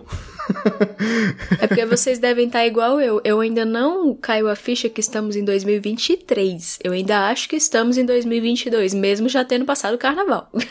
Pra mim não caiu a ficha de um tanto que eu ainda escrevo 2022, aí risco e boto 2023 por cima. Muito louco isso, né, gente? Achei que tava só comigo, mas agora eu tô me sentindo. tô me sentindo acolhida. Porque assim, não sei se vocês tiveram essa sensação, né? Mas 2020, 2021 e 2022 pareceu, sei lá, ser o mesmo ano, tá ligado? é, é essa mesma sensação. É, ao mesmo tempo que pareceram ser eras. Isso, exatamente. Para mim, hoje, olhando para trás assim, a pandemia foi um estralo. Eu nem lembro de ter vivido. Tipo aquele período dentro de casa e tal. É tanto que hoje a gente pode falar, né? Período antes da pandemia e depois da pandemia. É, a nossa, a nossa noção de tempo foi muito comprometida. E que tempo que tem tudo a ver com esse jogo aí, né, Carol?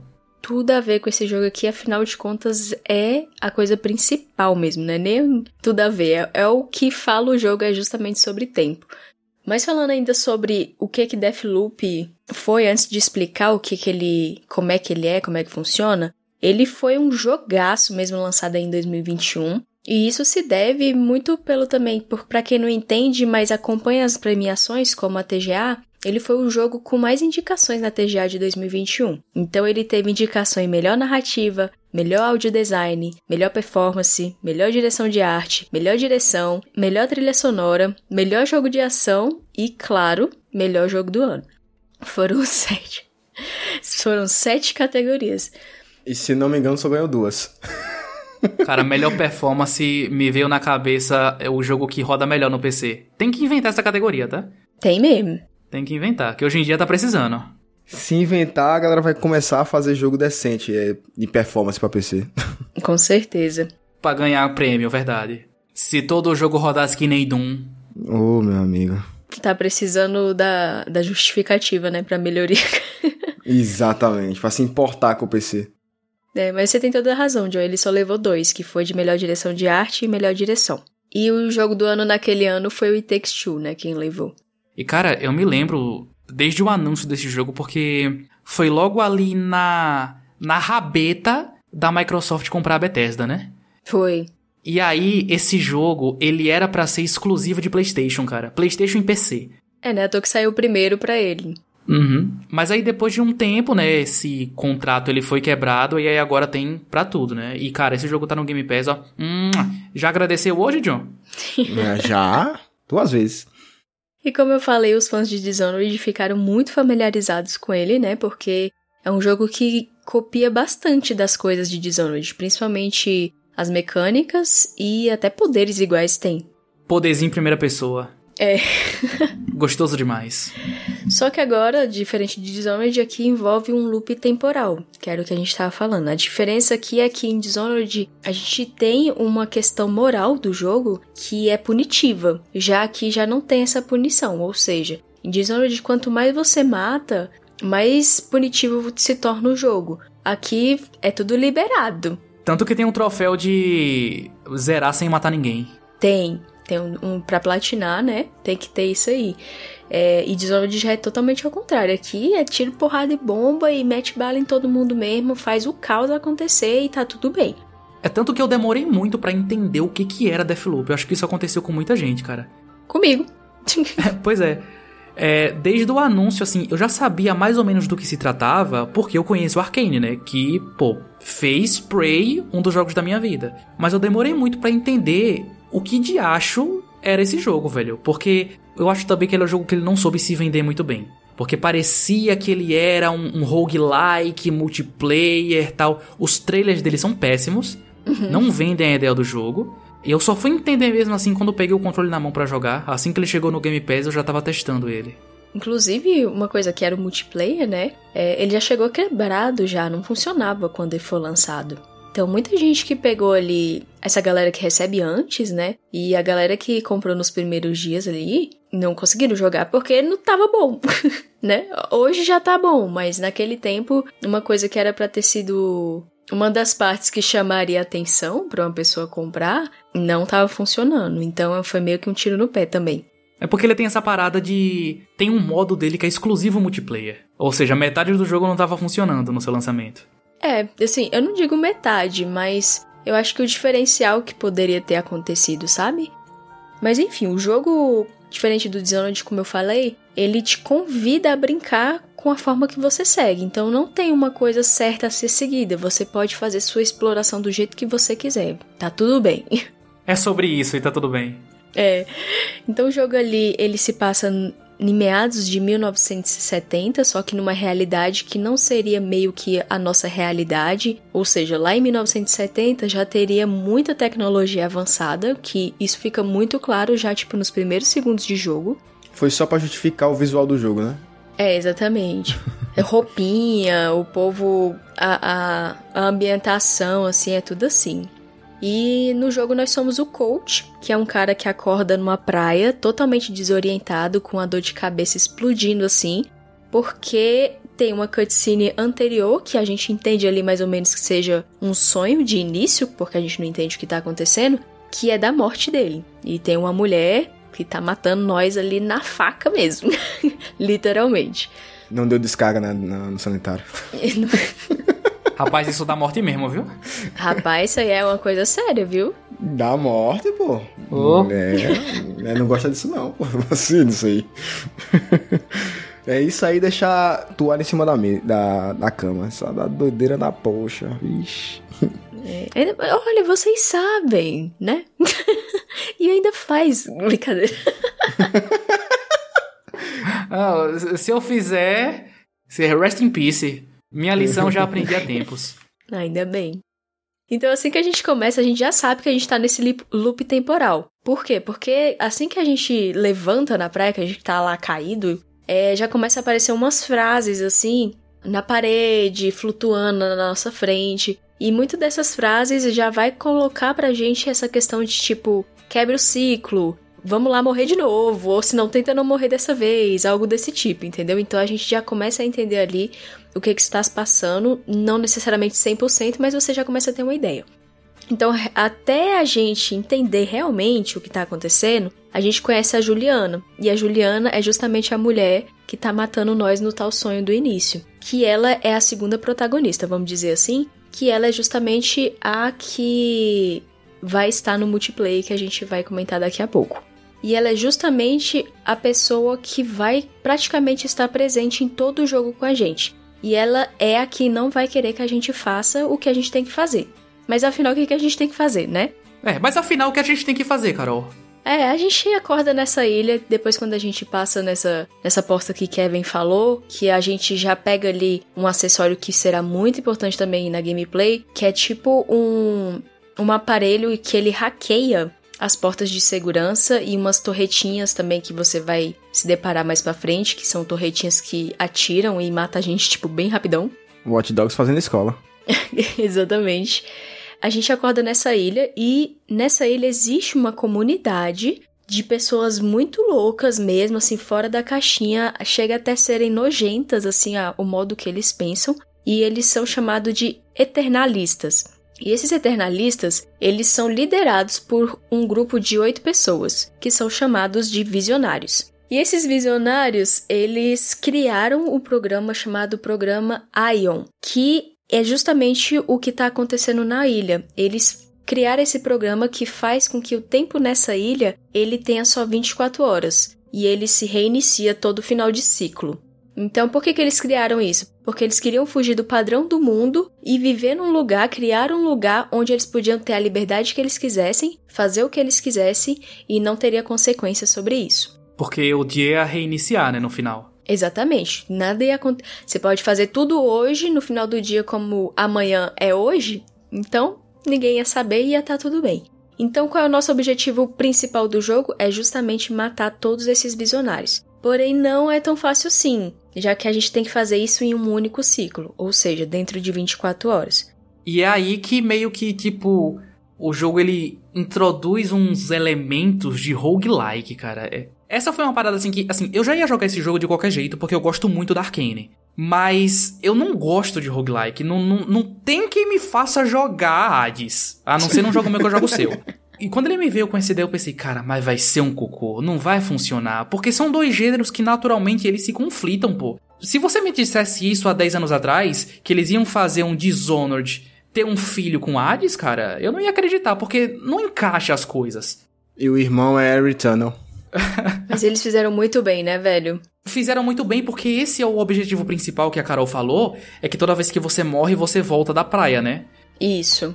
E aí você tem que dar um jeito de matar os oito visionários sem morrer nenhuma vez. Essa que é a parada difícil, porque quando você volta, você volta sem item nenhum, né, se eu não me engano. Depois você pega algumas coisas que você... É, algumas habilidades que você pode morrer e voltar com os itens. Mas quando você morre, a única coisa que você traz de volta pra praia é o seu conhecimento como jogador. Isso. O que você aprendeu em toda aquela parte do cenário ali antes de morrer.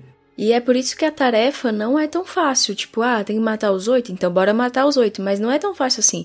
Porque primeiro você literalmente começa com nada. Nada, nada, nada. Você não sabe nem quem você é. Então, além de você descobrir as coisas para como fazer isso, até você descobrir que você tem que fazer isso, você ainda tá descobrindo quem você é. Então, a gente vai morrer muitas vezes até entender, a, a pegar as informações.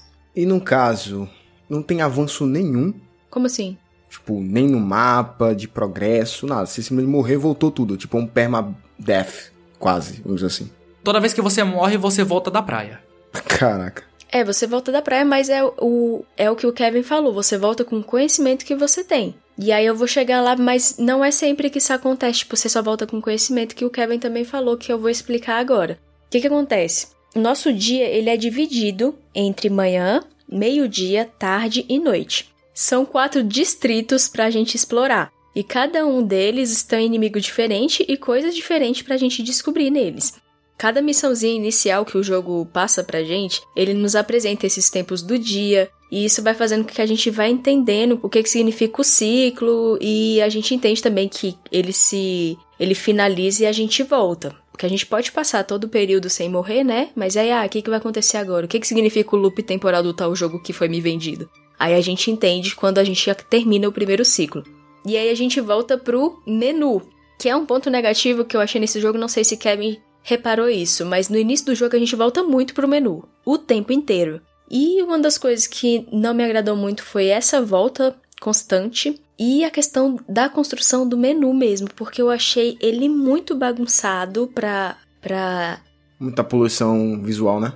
Sim, ele foi muito mal construído, principalmente porque Deathloop é um jogo que ele é uma chuva de informação. Não é muita informação, é uma chuva de informação no início muita coisa para você entender. É um dos problemas, eu diria que problemas que podem afastar algumas pessoas que esse tipo de jogo é muita leitura. Muita leitura. O que define Prey, Jonatas, para você que não, nunca jogou, o que define Prey é ler e-mail no computador. Hum. Basicamente é isso que se baseia o gênero Immersive Sim, né? É, Dishonored também tem muito disso, mas, cara, eu diria que o Deathloop tem até menos, Carol. O Deathloop, ele é o menos Immersive Sim de todos os jogos que a Arkane já fez. Mas ainda assim, é muita leitura, é muito e-mail e geralmente eu não gosto muito de ler em jogos. Eu tenho meio que uma preguiçinha. O bom é que você só vai precisar ler uma vez, né? Porque, tipo, se você sabe o código da porta, você vai saber o código para sempre. Você não precisa mais ler. Graças a Deus por isso. Que ele coloca automático, né? Pois é, se você souber, você já passa direto, não precisa nem ler o documento. Né? E a interface do jogo também eu achei muito poluída. É tudo muito grande e ao mesmo tempo muito pequeno, tipo. Exato! Tamanho de fonte. A legenda do jogo é minúscula, cara. Faltou um Arial 12. Cara, eu acho que é um Arial 7, velho, a legenda desse jogo. Só que assim, a legenda é pequena, só que as outras informações da tela são enormes. Você pode mudar o tamanho, né, e a disposição da interface, mas a legenda você não muda. Eu tive muitos problemas com esse jogo, né? Por exemplo, eu, eu imagino que por ele ser um FPS, você jogou no teclado e mouse, né? Sim. Foi a melhor coisa que você fez, Carol. Esse jogo é um cocô no controle. A precisão dele é muito ruim. Eu vou te falar que isso aí quem me salvou foi o Natan, porque eu cheguei na cabeça, tipo, não, vou jogar no controle porque eu queria jogar deitada. queria jogar espalhada, entendeu? Aí ele, cara, joga no teclado e mouse. Eu, não, então beleza. Se ele tá falando. é. Esse aí, realmente, eu tive que fazer muita configuração para conseguir deixar esse jogo minimamente jogável no, no controle, né? Porque realmente eu não, não curto teclado e mouse e é só se não tiver jeito. E uma dica aqui para as grandes empresas, né? Eu, que estão ouvindo esse cast. É, porque todo mundo sabe que o Motor Gráfico é o podcast que as empresas mais ouvem, né? É. Profetados. Gente, parem de colocar aceleração de câmera nas configurações de controle. Ninguém gosta disso. Não funciona. Só isso que eu queria falar. Obrigado. Agradeço a oportunidade. Agradeço a oportunidade. Sobe os créditos. Sobe os créditos agora. Pode colocar a música de final aí. É. Mas e continuando falando do menu, realmente o que você falou era um ponto que eu ia citar, que é justamente o tamanho da fonte. Porque ao mesmo tempo que o título é muito grande, a explicação é muito pequena. E eu tenho certeza que teve gente que não se atentou que dava para dar o zoom. Porque o zoom também é, é, um botão totalmente diferente que eu não vou lembrar agora, porque eu não anotei isso, mas você falando eu lembrei. Peraí, dá pra dar o zoom, é, Carol? Como assim? Dá pra dar o zoom, véi. Eita. Como assim? Ixi. Como assim? Eu não estou apertando os botões do jogo? Como assim? Esse trabalho é da Carol, cara. Para de tentar tomar meu lugar, galera. Eu já tenho uma desligada na, no grupo. já tem uma pessoa que dificulta o jogo mais do que ele é. Então. Gente, eu acho que isso é contagioso, velho. Tá passando pra mim. não sabia. Mas é porque ele não deixa intuitivo isso. E eu acho que a, pelo fato dele também não falar, Aí a pessoa, ah, então é assim, aí você fica lá com, a, com o olhinho cerrado, assim, tipo, meu Deus, por que tão pequeno? Mas, fora isso, o menu é o lugar onde tá tudo que você vai precisar de informação. E que ele te apresenta assim que você morre, é, fecha esse primeiro ciclo, né? Então ele vai te apresentar os locais que o jogo tem, ele vai te apresentar o local onde fica anotado todas as pistas que você recolhe durante a gameplay em cada período de tempo e cada distrito. E também é o momento que você monta sua build, porque aqui também existe um elementozinho RPG. Ou seja, durante o jogo, quando a gente tá ali matando as pessoas e tal, a gente coleta berlocks, que a gente chama, que são upgrades, pequenos upgrades, que dá para fazer nas armas e também upgrades em nós mesmos como habilidades. Então, no menu a gente consegue fazer tudo isso quando a gente volta para ele, né? E aí o jogo te apresenta isso tudo de uma vez também. E, se eu não me engano, esses upgrades eles não resetam quando você morre, né? Você volta com os upgrades. Ah, por enquanto ainda não. Se você encerrou um ciclo, no início do jogo você ainda perde, né? Entre aspas, tudo. Reseta tudo. Uhum, mas se eu não me engano é depois que você pega a habilidade que você pode voltar com coisas. Essa habilidade que, que a gente está falando, ela é uma das habilidades que a gente conquista quando derrota um dos visionários, que é a doutora doutora Wendy Evans. Por enquanto aqui, chegando nesse momento do jogo, que a gente já entendeu muita coisa, mas ao mesmo tempo não entendeu nada, porque assim que eu me senti, eu, eu sabia muito, mas não sabia nada. Quem assistiu Dark sente a mesma coisa. É tipo isso, tem que chegar a um certo ponto de você começar a juntar as peças e falar, ah, entendi. E, e, e, e esse ah, entendi ainda é cheio de dúvida. Exatamente. Ah, entendi, mas peça para explicar. Isso, peça pra explicar pra você ver. Eu senti isso nesse jogo. Esse jogo, a minha impressão é que eu era burra. Assim, tipo, no início eu, tipo, cara, não é possível. Sendo bem sincero, né, amiga? Sendo bem sincero, eu falei, cara, por que, que eu peguei esse jogo pra jogar? Eu tô me sentindo uma idiota, que eu não tô entendendo nada. Honestidade, né? Honestidade. É, mas como eu tinha um especialista do lado, que era o Nathan, eu, ele, não, calma, você vai começar a entender. Eu falei, não, então, então, então tudo bem. Vamos lá, né? Continuamos. É, quando a Carol falou, vou pegar o Immersive Sim pra jogar, eu falei, hum, vai sofrer, viu? É um gênero muito de nicho. É nichado demais. Nichado demais. Tanto que basicamente os únicos jogos que existem desse gênero é Deus Ex e os jogos que a Arkane fez. É tão nicho, mas tão nicho, que eu, na minha cabeça eu pensei, a Carol tá indo pra esse jogo pensando que é um FPS normal. Eu falei, velho, ela vai sofrer. Mas como tinha o Nathan do lado... Exatamente, eu pensei, apesar de eu ter visto antes um pouco, porque esse jogo eu dei de presente pro Nathan, né? Então eu vi ele mais ou menos jogando em live, mas tipo, eu não prestei muita atenção. Eu tava. Não prestei atenção porque o Nathan também joga muito rápido. Quem já viu ele jogando, a câmera dele é assim, ele lê muito rápido as coisas, aí o jogo já é muito complicado, então eu não acompanhei nada. E fora que eu assisti muito picado, então realmente não tinha como eu entender. Mas enfim, chegando nesse momento do jogo que a gente já viu tudo isso, tem outra coisa que a gente percebe que é de extrema importância. O tempo não passa enquanto a gente está dentro de um local em determinada hora do dia. Então ele só passa quando a gente sair de lá. Então a gente pode ficar rodando o cenário, explorando. Sei lá, a gente entrou num local pela manhã, a gente pode ficar lá o tempo que a gente quiser, que o tempo não tá passando. Ele só se encerra mesmo quando a gente sai. Então, por exemplo, para ficar mais explicado ainda, eu não posso ir no local pela manhã e eu querer sair dele e ir em outro local pela manhã também. Isso é impossível. Eu tenho que fechar o ciclo. Existe essa possibilidade de você passar o tempo lá no menu, né? Tipo, ah, eu tô aqui pela manhã, mas agora a próxima coisa que eu quero fazer é no é de tarde. Então eu faço o tempo passar por meio-dia e vou pro pra tarde e vou pro local que eu quero ir, para poder buscar a informação que eu já sei que eu tenho que ir lá, ou matar um visionário.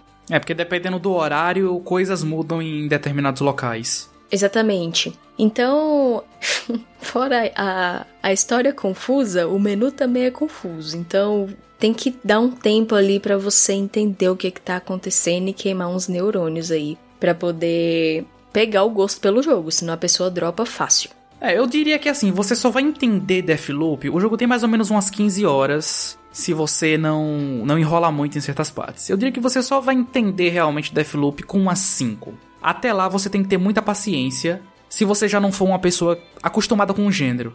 É, para vocês terem ideia, para vocês terem ideia, eu só joguei Dishonor, acho que por uns 30 minutos e dropei o jogo. tem que ter muita paciência. É porque é muito de gosto. É, muito de gosto. E eu diria que nem eu gosto muito desse gênero, sabe? Porque assim, eu gosto de Prey. Os outros jogos, eu não, não, não, A temática não me pega muito, sabe? Então meio que eu me forço porque eu já tenho o background de Prey na minha vida. Dishonored e tal, eu acho que eu também droparia com meia hora. É, é uma coisa que é tipo de gosto mesmo. Mesmo, mesmo, mesmo. Não tem como fugir. É tipo quem gosta de jogo de estratégia, sabe? Realmente assim, é gosto mesmo. RTS é loucura. Mas eu acho que vale muito a experiência. Enfim, igual você falou, as primeiras horas de jogo dele é uma grande introdução a tudo isso que ele oferece, que são muitas coisas. E até esse certo momento, essas primeiras horas, ele é um jogo linear, porque é pra gente pegar bem a ideia do que, que ele tá, que, que ele tá querendo nos passar e para ele fazer a gente entender como tudo funciona. Depois desse tempo, né, já é possível a gente ter mais a liberdade ali e a gente escolher para onde vai, escolher qual é a missão que a gente vai fazer primeiro. E é, eu acho que é isso que torna o jogo bem interessante, já que abre tipo esse leque de maneiras diferentes de você explorar e seguir da maneira que você decidir depois. Isso é muito legal por quê? Porque a minha gameplay com certeza foi diferente da, diferente da gameplay do Kevin. E a gameplay do Kevin foi diferente por exemplo, se o Jonathan for jogar, entendeu? Então vai ser um jogo diferente para cada pessoa. É porque, tipo, até a ordem que você vai atrás dos, dos visionários lá, né? pode Uhum. ser diferente, né? Dependendo das informações que você vai colhendo e tal. Porque, porque Deathloop também é um jogo de investigação, né? É, exatamente isso. Por exemplo, vamos supor, eu escolhi, não que eu tenha escolhido, eu fui aleatória mesmo. Mas, por exemplo, pessoa que entendeu o jogo como é que funciona. Vamos supor que eu escolhi primeiro passar todos os períodos do dia coletando informações. Já você optou por pegar uma informação já querer ir atrás da próxima que dá continuidade naquela missão que te foi apresentada. E isso não necessariamente você passaria por todos os períodos do dia. Mas aí você, tipo, ah, eu, eu vou seguir essa linha aqui primeiro. Então aí você pula pro meio-dia, ou você pula pra noite, e aí você reinicia o ciclo, e aí você vai atrás de mais coisa até você entender aquela missão por completo e você finalizar ela pra depois você iniciar outra. Sendo que eu fui pegando tudo que eu via pela frente, entendeu? Então o jogo naturalmente te dá liberdade, né? De como você vai jogar, o caminho que você vai fazer, né? Eu acho que é um ponto extremamente forte desse jogo e que difere muito de Dishonored. E que também é a maior falha dele, porque ele é tão aberto que eu não sei pra onde ir. Exatamente, exatamente. Sabe outro jogo que também é tão aberto e eu não sabia pra onde ir? Elden Ring. Legends of Zelda. Pra mim, Hollow Knight. Cada um tem suas opções, né? Cada um tem seu trauma. Exatamente. Mas se você prestar bem atenção no que tá sendo te passado e você lê tudo, querendo realmente saber, você vai perceber que existem missões que o jogo te fala, ó, faz isso aqui primeiro, né? Vai pra cá primeiro, se você quiser, claro. E uma das primeiras missões é justamente essa que a gente tava falando da doutora Wendy, que é a missão que a gente vai conseguir pegar a habilidade de segurar algumas coisas que a gente consegue em um ciclo.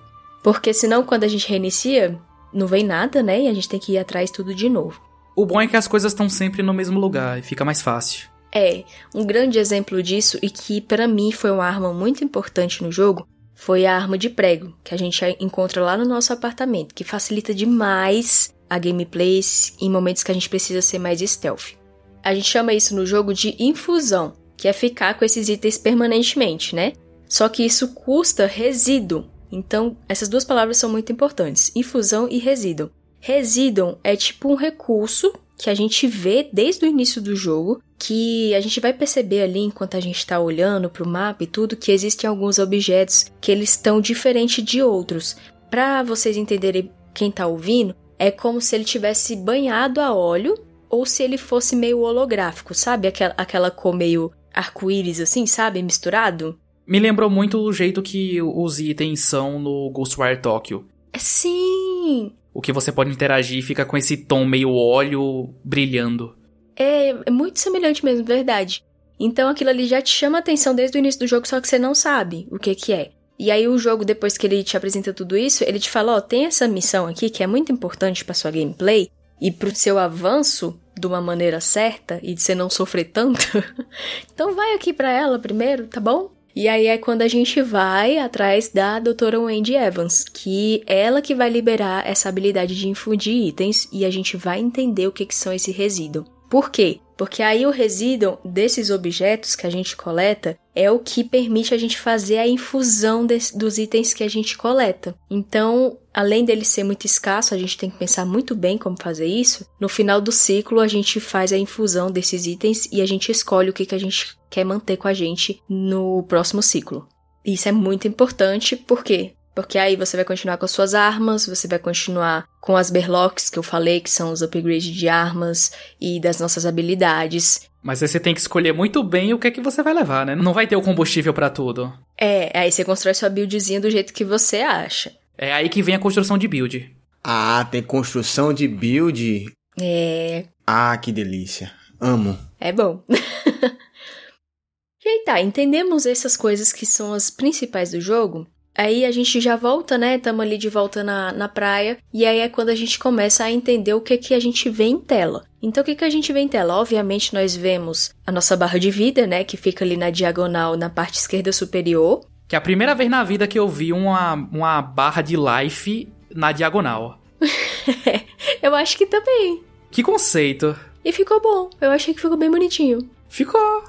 E ela, mesmo tendo muitas coisas que a gente falou que é muito grande na tela, eu acho que ela teve um tamanho bem legalzinho também. Não é uma barra gigantesca, que tem jogos que vai metade da tela, né?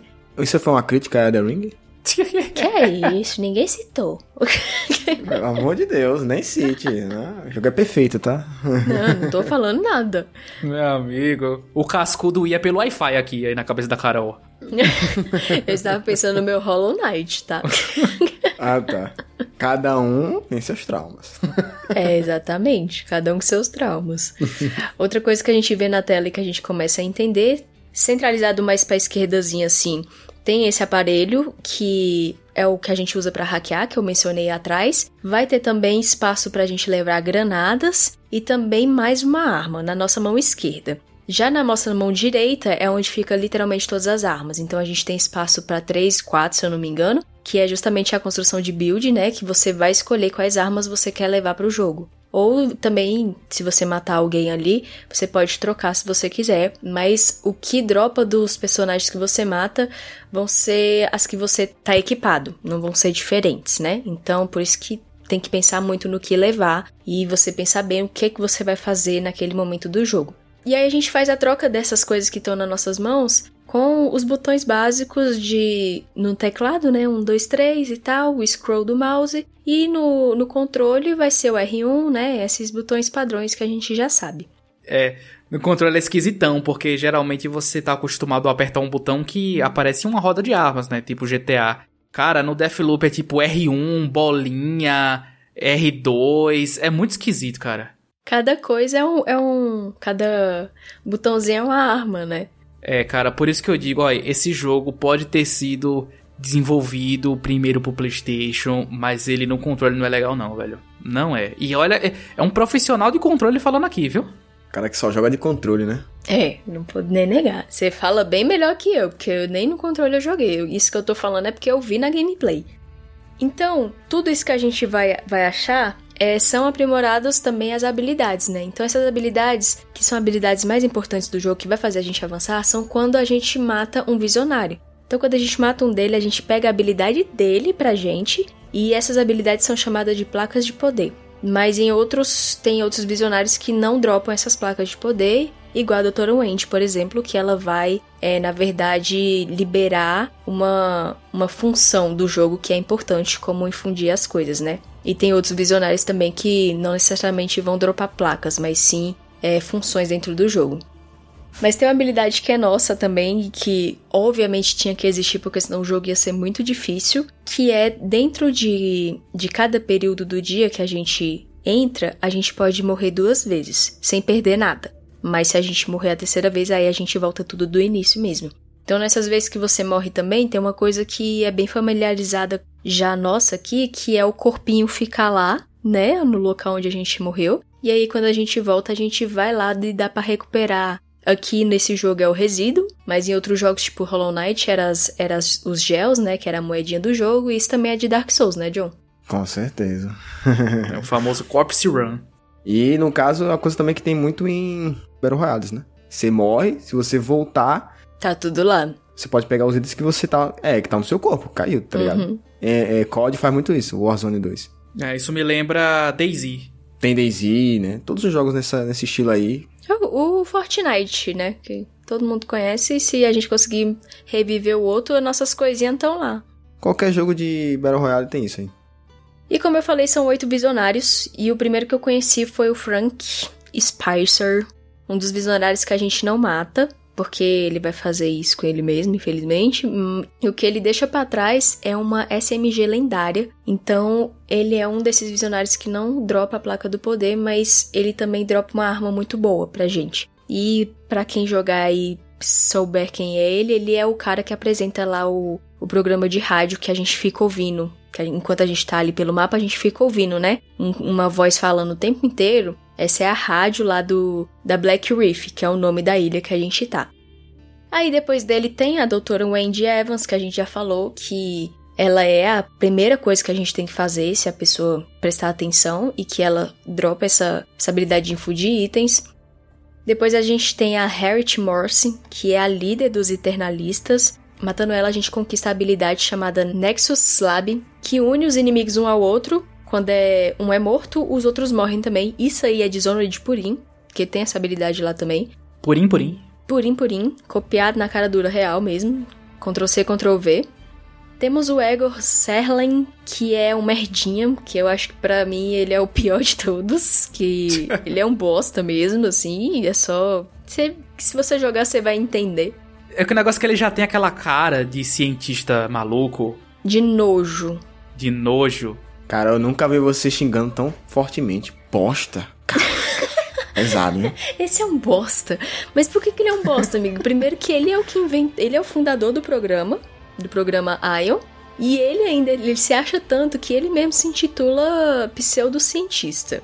Então, tipo, você já vê aqui o ego do cara nas alturas, entendeu? E ele é o que possui também a habilidade chamada Éter, que é muito boa, que é o que nos deixa invisível. Então, até pra, matar ele é meio chatinho, porque, tipo, cara, a gente tem que literalmente ficar prestando muita atenção, assim, no cenário, olhando bem minuciosamente, assim, que aí a gente consegue ver ele porque ele tá invisível. Então não é muito fácil matar ele, não. Temos o Charlie, Charlie Montaguen, que é um designer de games, olha só. E tem uma parte do jogo que a gente joga o jogo dele, que obviamente é um jogo que a gente tem que morrer ou matar, né? E quando a gente mata ele, a gente coleta uma habilidade chamada Shift Slab, que é uma finta, né? Que a gente também bem, quem jogou Dishonored também vai saber do que eu tô falando cagado cuspido de lá também. Que é tipo um teleporte em curta distância. E isso facilita muito a gente chegar mais rápido é, em locais do mapa que a gente vai precisar ir depois, ou até mesmo alcançar locais que a gente não alcançaria sem essa habilidade. Isso ajuda muito a gente a avançar. Temos a Fia Zuborowski, que Zuborowski, sei lá como é que fala o nome dela. Que nome difícil de pronunciar, viu? A FIA, tem a FIA. é, falando assim, já é meio estranho, mas vendo o nome dela escrito, cara, você só vê consoante. É. eu nem me. Olha, se eu tivesse analisando esse jogo, eu nem me atreveria a falar os sobrenomes, né? Porque é tudo assim meio russo e tal. A gente fala aqui pela zoeira. a gente fala pela zoeira, mas como é tudo russo assim, tal, a pronúncia pra gente é muito difícil. Exatamente. E ela que é a chefe de seleção do programa, né? E a chefe da estética, como se, como ela mesmo diz, a chefe da, da estética. Então, é isso que eu ia dizer. Fashion pra caramba, cara. Fashion pra caramba, muito bem vestida. Ela tem, tem que andar ali no padrão, entendeu? É tipo, essa é literalmente uma personagem de Emily in Paris, para quem assistiu vai entender a referência. Então, e ela tem a placa que se chama Desordem, que aumenta a nossa resistência e aumenta também o dano que a gente causa em ataques, né? Temos o Alexis Dorsey, que é o financiador do programa, porque alguém tem que pagar, né, as contas, que tem a ideia e tem que ter o money, né? Tem a desenvolvedora, mas tem que ter a publicadora. Tem que ter a publisher. Exatamente. E ele é o que libera a placa chamada Carnise, que ele é meio que um qual é o poder daquele do Star Wars que o povo, tipo, joga assim? É o força, né? Força. É tipo a força, tipo, você dá um, um joga os inimigos para trás, assim. E ele é um, do, um dos mais difíceis de matar. Porque ele tá dentro ali da, da mansão dele, né? E ele tá rodeado de eternalistas. E todos eles estão com a mesma máscara de lobo lá. Então, até você entender quem ele é e até você matar todo aquele tanto de gente, tu sofre. E é meio assustador até essa máscara dele tal. É um pouco agoniante, é verdade. E aí temos quem? Juliana Blake, que é a guria lá do início que eu falei. Que ela é arquivista do programa e chefe de segurança. Então por isso que ela tá ali louca tentando achar a gente, porque a gente tem o intuito de parar o que tá acontecendo, né? Quer acabar com a festa dos caras. E tá na capa do jogo, né? Então é uma das mais importantes. Exatamente. E o detalhe é que a gente passa muito tempo com ela e depois a gente vai percebendo que ela pode dropar qualquer placa. E como é que a gente sabe isso? Porque no decorrer do jogo ela pode aparecer a qualquer momento. Ela não é igual aos outros visionários que tá num lugar específico que a gente tem que ir lá. Muito pelo contrário, ela aparece todo momento pra gente, a qualquer momento, literalmente. E quando a gente consegue derrotar ela, ela dropa uma placa aleatória. Pode ser qualquer uma dessas que eu falei para trás aqui. Ou também qualquer arma, né? Ela também tem todas as armas na mão. Ela costuma aparecer do nada assim, porém, essas Julianas, né, que aparecem pra gente, elas são cópias. Porque a verdadeira tá escondida em algum lugar da ilha, que eu não vou falar para não dar spoiler. E ela também, igual a gente falou, e agora aprofundando mais a questão do multiplayer, ela é a segunda personagem jogável. E o jogo conta com isso, mas ele tem alguns. É, tem dois modos, na verdade, né? Tem um online, que a gente pode botar lá para buscar e a gente pode entrar no jogo de qualquer pessoa. E também tem a opção da gente entrar no jogo de um amigo. E isso é bem legal, porque necessariamente não é um jogo single player focado só em história, mas a gente pode participar também da campanha do nosso amigo de certo modo, sabe? E, como eu disse, isso começou bem quebrado no início, não funcionava, mas agora que eu fui jogar, testei e agora o que eu tenho para reclamar do multiplayer é que demora muito para achar. Mesmo o jogo estando aí com 5 milhões de jogadores ativos, ainda demora muito para achar uma partida pra gente invadir. Então deve ser porque a pessoa desabilitou a opção de ser invadida, né? Exatamente, tem essa opção no jogo, tipo, vamos dizer que é a nossa visibilidade. E aí tem lá a opção, tipo, jogar modo offline. É o não perturbe do Discord. Exatamente, o não perturbe. Eu joguei no não perturbe, né? Então, do mesmo jeito que você jogou, os outros 5 mil jogadores devem estar assim também, né? 5 milhões. Porque, tipo, no, em conceito é muito legal, porque quando eu peguei esse jogo a primeira vez para jogar, eu pensei, não. Você pode escolher entre homem e mulher, né? Tipo Prey, né? Você pode escolher se o seu personagem vai ser feminino ou masculino. E não é. O Colt, ele é o personagem que quer quebrar o ciclo, e a Juliana é a personagem que quer manter o ciclo como está. Então, você pode entrar no jogo de qualquer pessoa e você fazer esse papel de atrapalhar o jogador. E, velho, agora eu entendi por que, que eu não consegui entrar no jogo da Carol. Porque eu tentei, viu? Eu queria atrapalhar a Carol. E também eu não sabia os horários que ela tava jogando e tal. E eu também não queria dizer que eu tava invadindo o jogo dela, né? Mas eu queria fazer isso, velho. Eu queria ter tido essa experiência, mas eu não consegui. Você perguntava na surdina, pô. Então, tá jogando agora Deathloop? Certeza que ela ia falar, não, só vou jogar à noite. tu podia ter falado com o Natan, velho. O Natan montava a casinha, pô. é, eu acho que eu vacilei um pouquinho. Eu vacilei um pouquinho porque isso é muito legal, velho. Você poder ser a pessoa que tá atrapalhando outra pessoa a terminar o jogo dela, sabe? É muito legal. É, também porque, assim, quando você começa a jogar esse jogo, meio que ele supõe que você não sabe jogar. Então ele vai, né, ter que te ensinar, tutorial e tal. supõe? Supõe, né? Supõe. Supõe. Vai que. Então, assim, logo no começo do jogo, você não pode escolher a Juliana para jogar. A campanha dela, né, tá bloqueada. Você só pode escolher o coach. E aí, quando você termina a campanha do coach, você pode fazer o papel de atrapalhar outros jogadores, cara. É porque assim, sempre quando eu jogo um jogo e tem a opção de escolher personagem feminino, eu escolho o personagem feminino, né? E o, o Deathloop, ele tem um motivo para não para você não poder escolher a menina desde o começo, né? Por causa disso. Não é só uma skin. Outro ponto que eu acho também é porque os mapas é, se você for entrar no isso, você não vai conhecer nada. E facilita muito quando você já conhece e você invade o jogo de outra pessoa. Você já vai ter uma ideia de onde, de onde a pessoa tá e você consegue chegar lá mais rápido, em vez de você ficar perdido no mapa brincando de um pique-esconde infinito, entendeu? É, porque um mapa é muito grande, né? E se você não souber muito bem os pontos de interesse. Você fica perdido. É, nunca consegui, nunca consegui testar esse modo, mas quem sabe um dia. É, até é bem, é bem interessante, assim. Só que pelo tempo de espera, é muito frustrante quando você morre muito rápido. Porque aqui o combate é muito rápido também, né? A gente morre muito rápido. O nosso life é tipo 3, 4 tiros, tu morre. Dependendo também, se não for um tiro na cabeça, tu também morre. É quase um Tom Clancy. Exatamente, é bem tático essa questão. Não é. Ah, eu vou levar um, tiro, um monte de tiro de metralhadora e ainda vou estar vivo. Não, velho, tu levou uns tiros e tu já morreu. Então o tempo de espera que você tem para invadir outro jogo e chegar lá e tu morrer em dois tiros é meio frustrante. Porém, Juliana mora aqui no meu coração. Ah, no meu também. Que além, além dela ser a visionária que a gente mais tem contato, literalmente desde o início do jogo, é uma, da, uma das coisas que, de longe, é o que eu mais amei nesse jogo, são os diálogos dela com o Cult que são a cereja do bolo, assim, tipo, porque eles são muito divertidos, eles são engraçados. Eu sempre, às vezes, tava com raiva de estar muita coisa, tipo, não entender nada, mas eu tava rindo do que ela tava falando e fazendo raiva nele e ele fazendo raiva nela. Cara, é muito gostoso, véi. Carol, no começo do jogo, ele perguntando pra ela: A gente saía? Sim. a gente já saiu, não foi? A gente já ficou. Aí ela desconversando, não sei o que, deu lá uma tirada nele, ele. A gente saía. É, a gente saía, agora tá confirmado.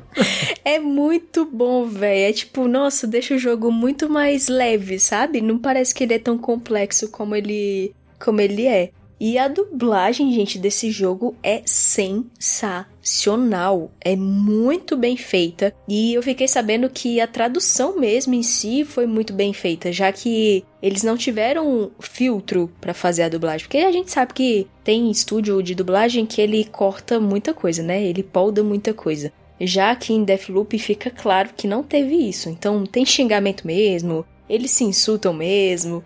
E eu acho que isso deixou os diálogos bem naturais. Eu achei um diálogo bem natural, sabe? E até muito pesado, às vezes eu achei assim, que a Juliana, ela é bem boca suja, viu? Ela é. E ela, ela fala na cara mesmo, assim, cara, melhore, larga de ser um merda. É. Aí você aí fica pensando, ela tá falando com o coach ou tá falando com o jogador? Será que é pra eu melhorar e deixar de ser um merda? Então.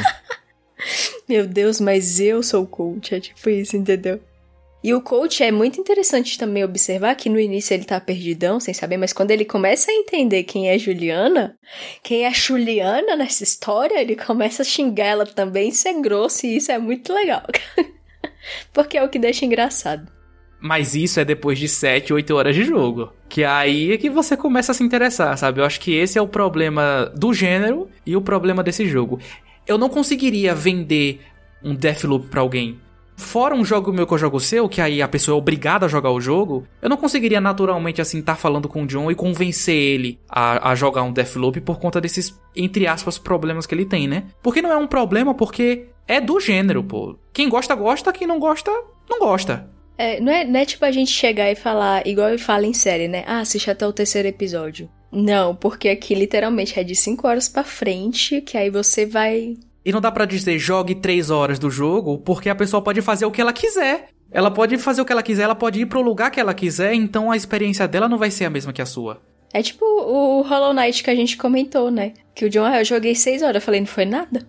Então, exatamente, eu joguei cinco horas e terminei naquele grilo safado lá. É, tipo, não fez nada no jogo, seis horas. E aí Deathloop é bem essa ideia mesmo. E para você dizer que seis horas para um jogo é pouca coisa, você pedir seis horas da vida de uma pessoa hoje é muita coisa, né? Muita coisa, eu que eu diga. e fora a dublagem que eu realmente tinha que ressaltar, obviamente eu pergunto, e a trilha sonora? e a trilha sonora? E a trilha sonora? Gente, a trilha sonora desse jogo foi uma das coisas bem comentadas no lançamento dele, porque ela também é uma coisa que faz você imergir bastante no jogo, porque ela é muito bem construída e começa em momentos muito pontuais, assim, que deixa tudo mais eu acho, Kevin, também que em Gears o, a trilha sonora é fantástica, é fantástica. Porque te faz o coração acelerar às vezes e você só tá ali, tipo, indo correndinho, sabe? Tipo, o coração acelerado por conta da trilha sonora. Ele passa a sensação que o jogo, o, o que o, o personagem dentro do jogo tá passando, sabe? Eu acho isso bem legal. E ele foi tão elogiado que eles também foi mais um jogo, né, que teve a Soundtracks lançada nas plataformas de áudio. Então tem no Spotify, tem no iTunes, também foram para sites como a Steam, a Epic, que as pessoas podem baixar lá. São no total 59 faixas.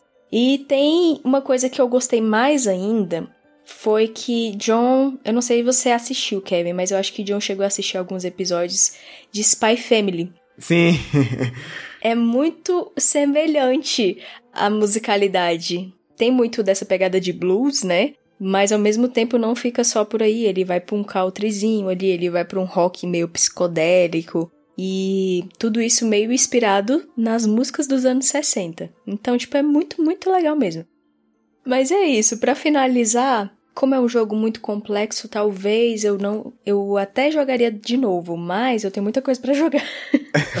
Porém, para quem é fã de jogos da Arkane, como você, Kevin, e alguém que esteja nos ouvindo, com certeza é um jogo super divertido, que é muito mais divertido que Dishonored. Assim, eu acho que dá um banho, na verdade. É, eu acho que ele é, eu acho que ele é mais divertido até que Prey, que é o meu favorito.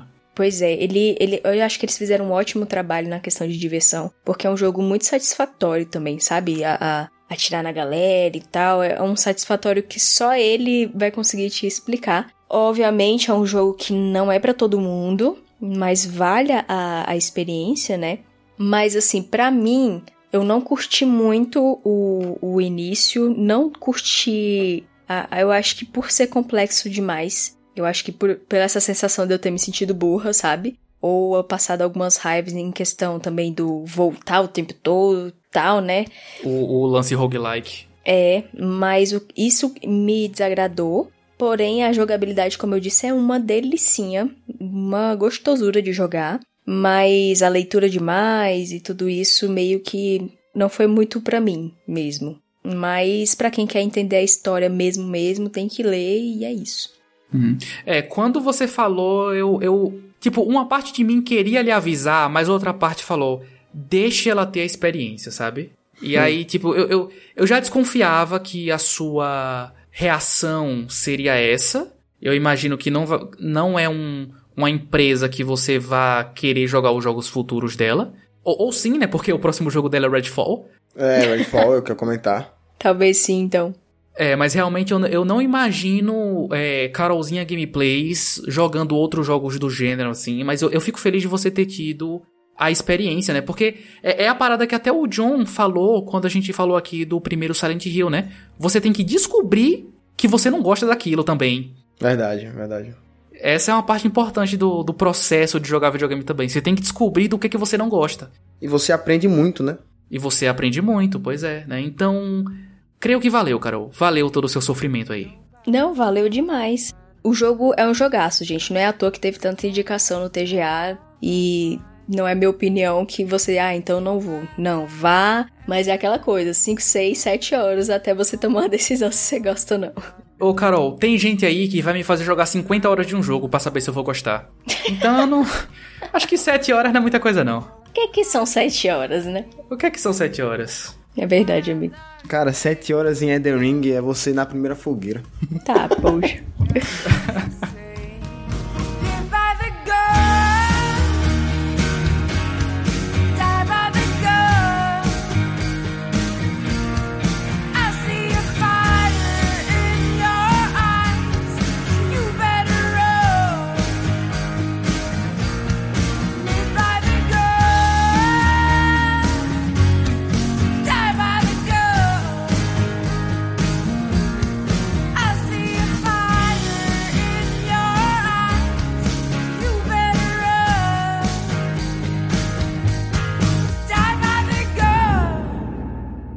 Enquanto, Jonatas, a Carol não conseguia segurar sua risada com as piadas aí que a Juliana estava jogando pro coach. Juliana.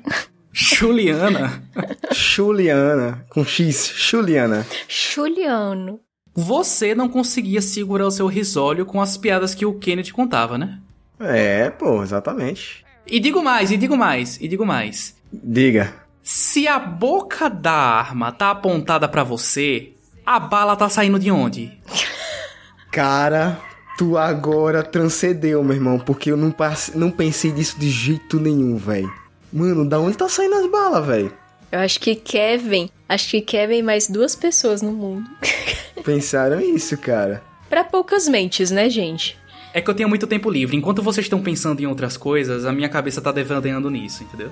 E pior que eu não duvido ser uma parte muito desinteressante de se falar, porque quem tá por trás desse jogo, né, é uma equipe conhecida por Rick Morty, que é um, uma série aí, uma sitcom bastante famosa que gosta de brincar muito, né? Uma sátira puxada muitas vezes pro, pro sexual e tal, né? Então seria.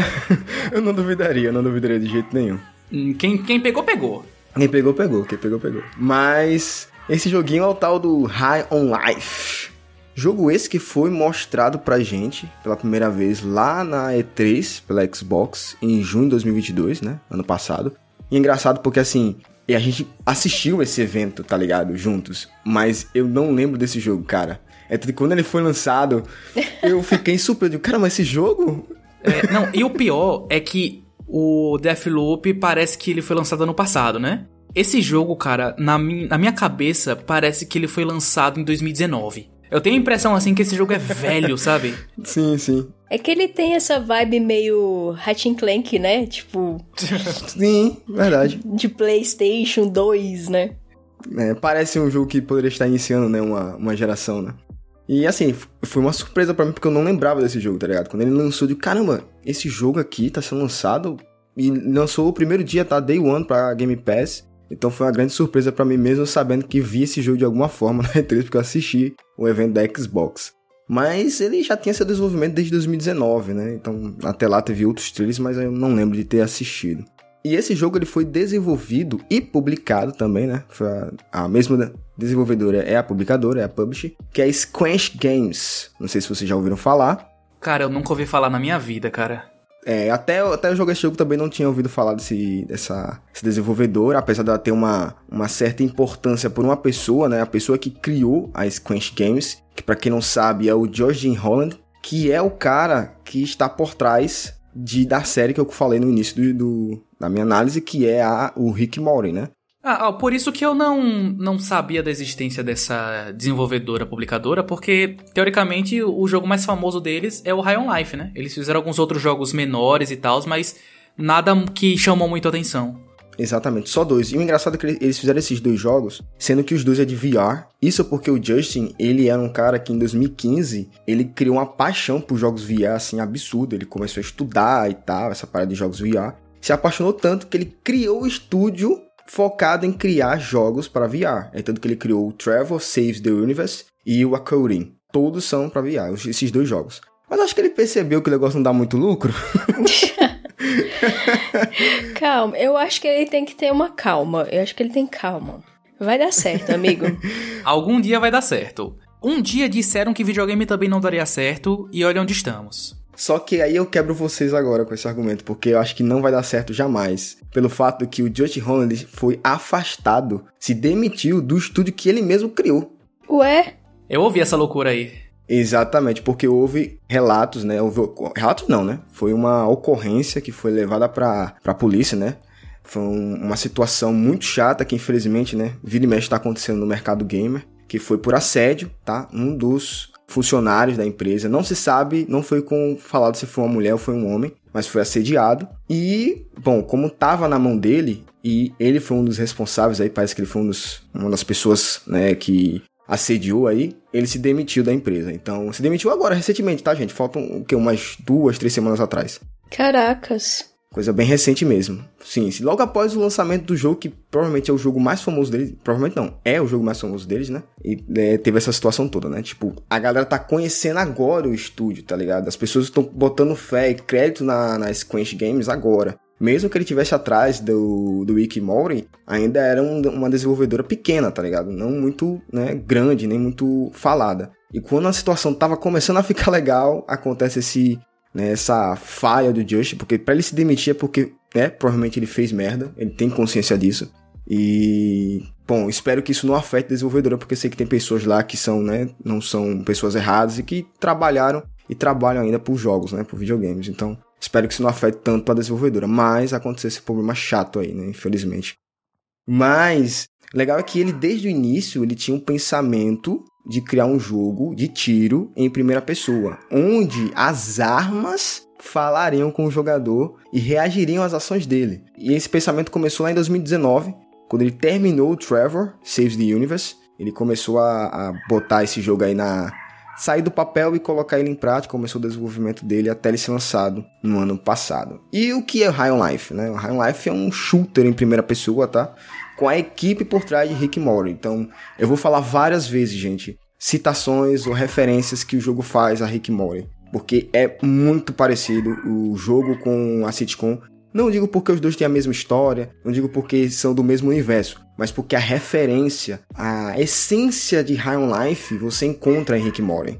E o legal desse jogo é que, do mesmo jeito que o Rick Mori faz é, piadas com coisas do nosso mundo, esse jogo faz piadas com os jogos, né? Com videogames, com o universo dos videogames. É bem legal.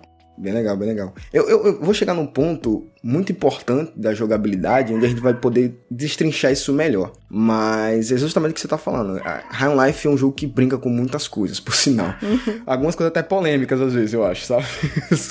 Jogando o jogo eu ficava tipo, opa, isso aqui é pesado, tá? É pesado.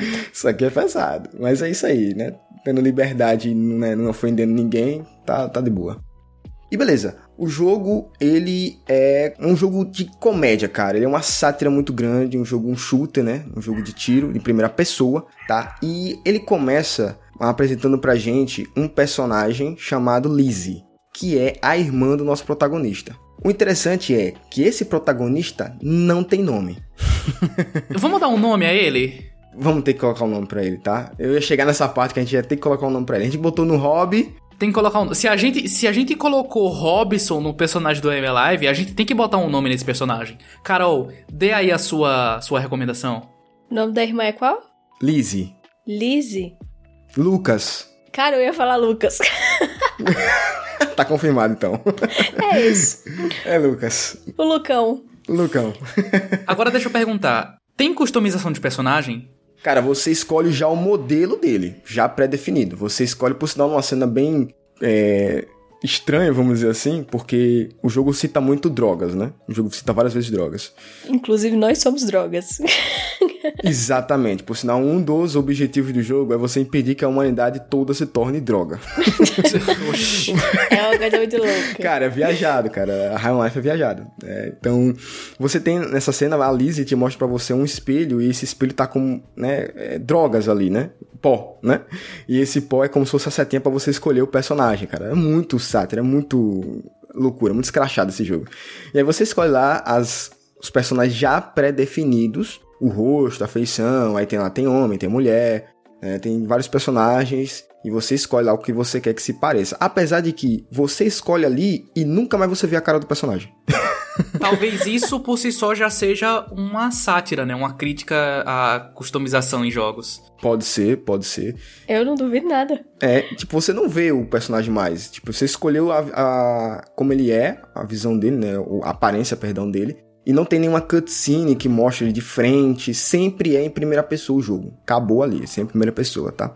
Até porque, pela capa do jogo, eu vejo que o, o Lucas ele usa uma roupa de astronauta, né? Então, você não veria nem que fosse em terceira pessoa. Na verdade, não é roupa de astronauta, é outro tipo de roupa, mas eu vou, eu vou chegar lá, vou chegar lá. Mas é realmente muito parecido com o astronauta, muito parecido, por sinal.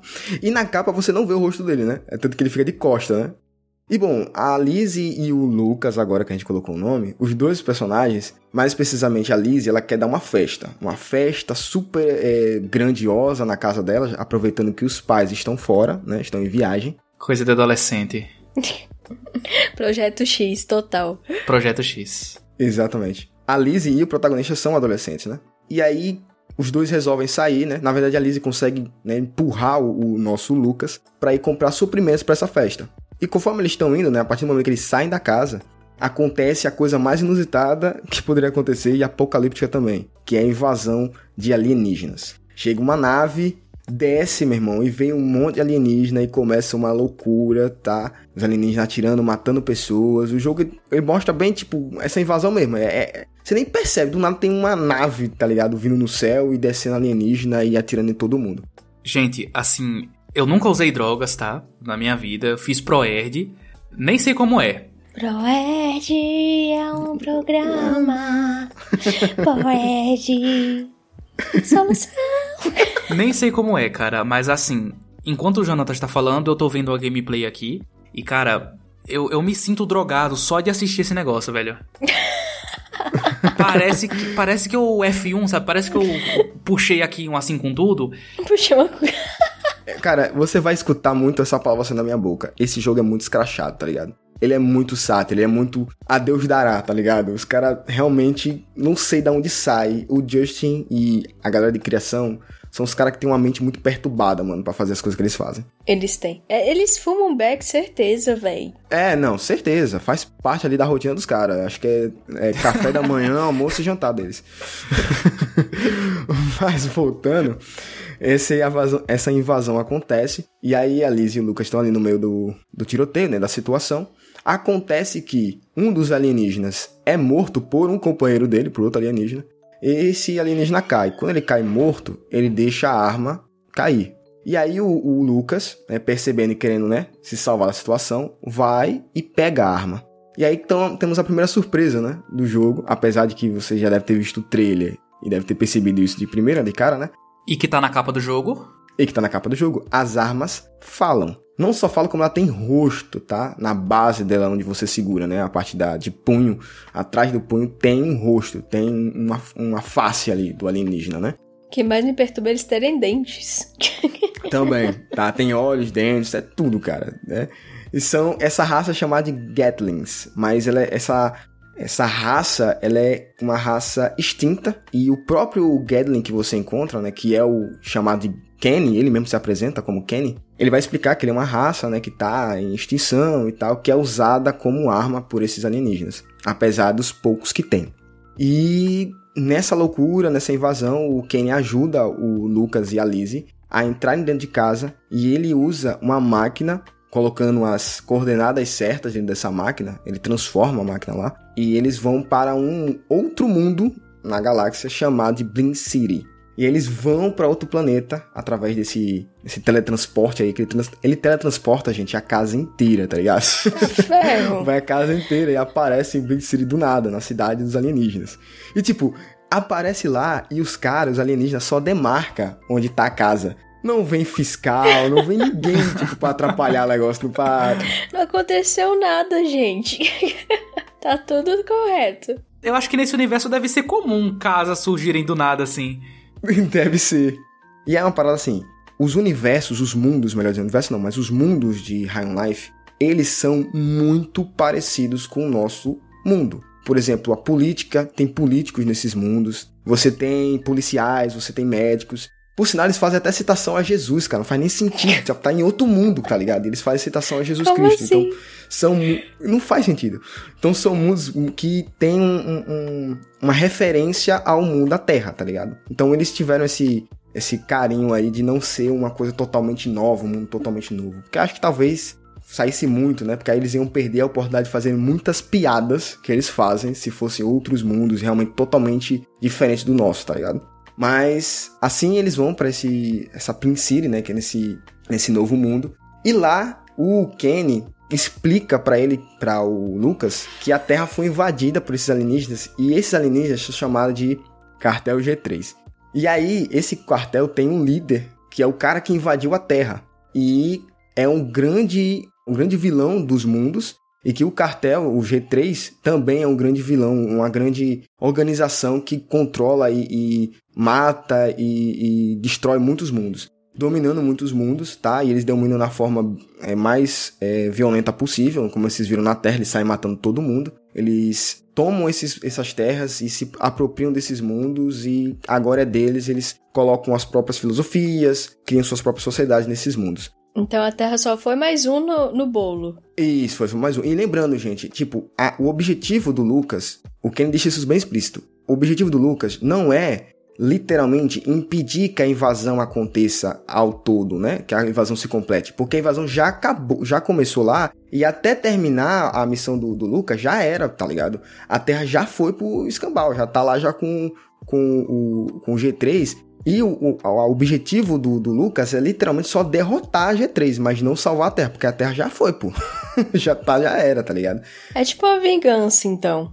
Eu não joguei o jogo, eu não sei o final dele, então não é spoiler porque eu só tô dando um chute aqui. Mas eu imagino que deve ter alguma coisa de viagem no tempo para voltar antes da Terra ser invadida. Errado, errou feio, errou Já era, meu irmão. A Terra já foi dominada pelos bichos. Volta no tempo, eu já falei, Kevin. Você tá onde no cast? Cara, já foi. O negócio é você derrotar esse líder. É derrotar ele e junto com ele derrotar o cartel do G3. É isso. E para isso acontecer, o Kenny diz para ele que eles têm que encontrar uma pessoa que vai dar as as habilidades, as armas, o conhecimento necessário para se derrotar o cartel G3, porque ele já tinha tentado anteriormente, que é um cara chamado Nani Torg. Os nomes só melhoram.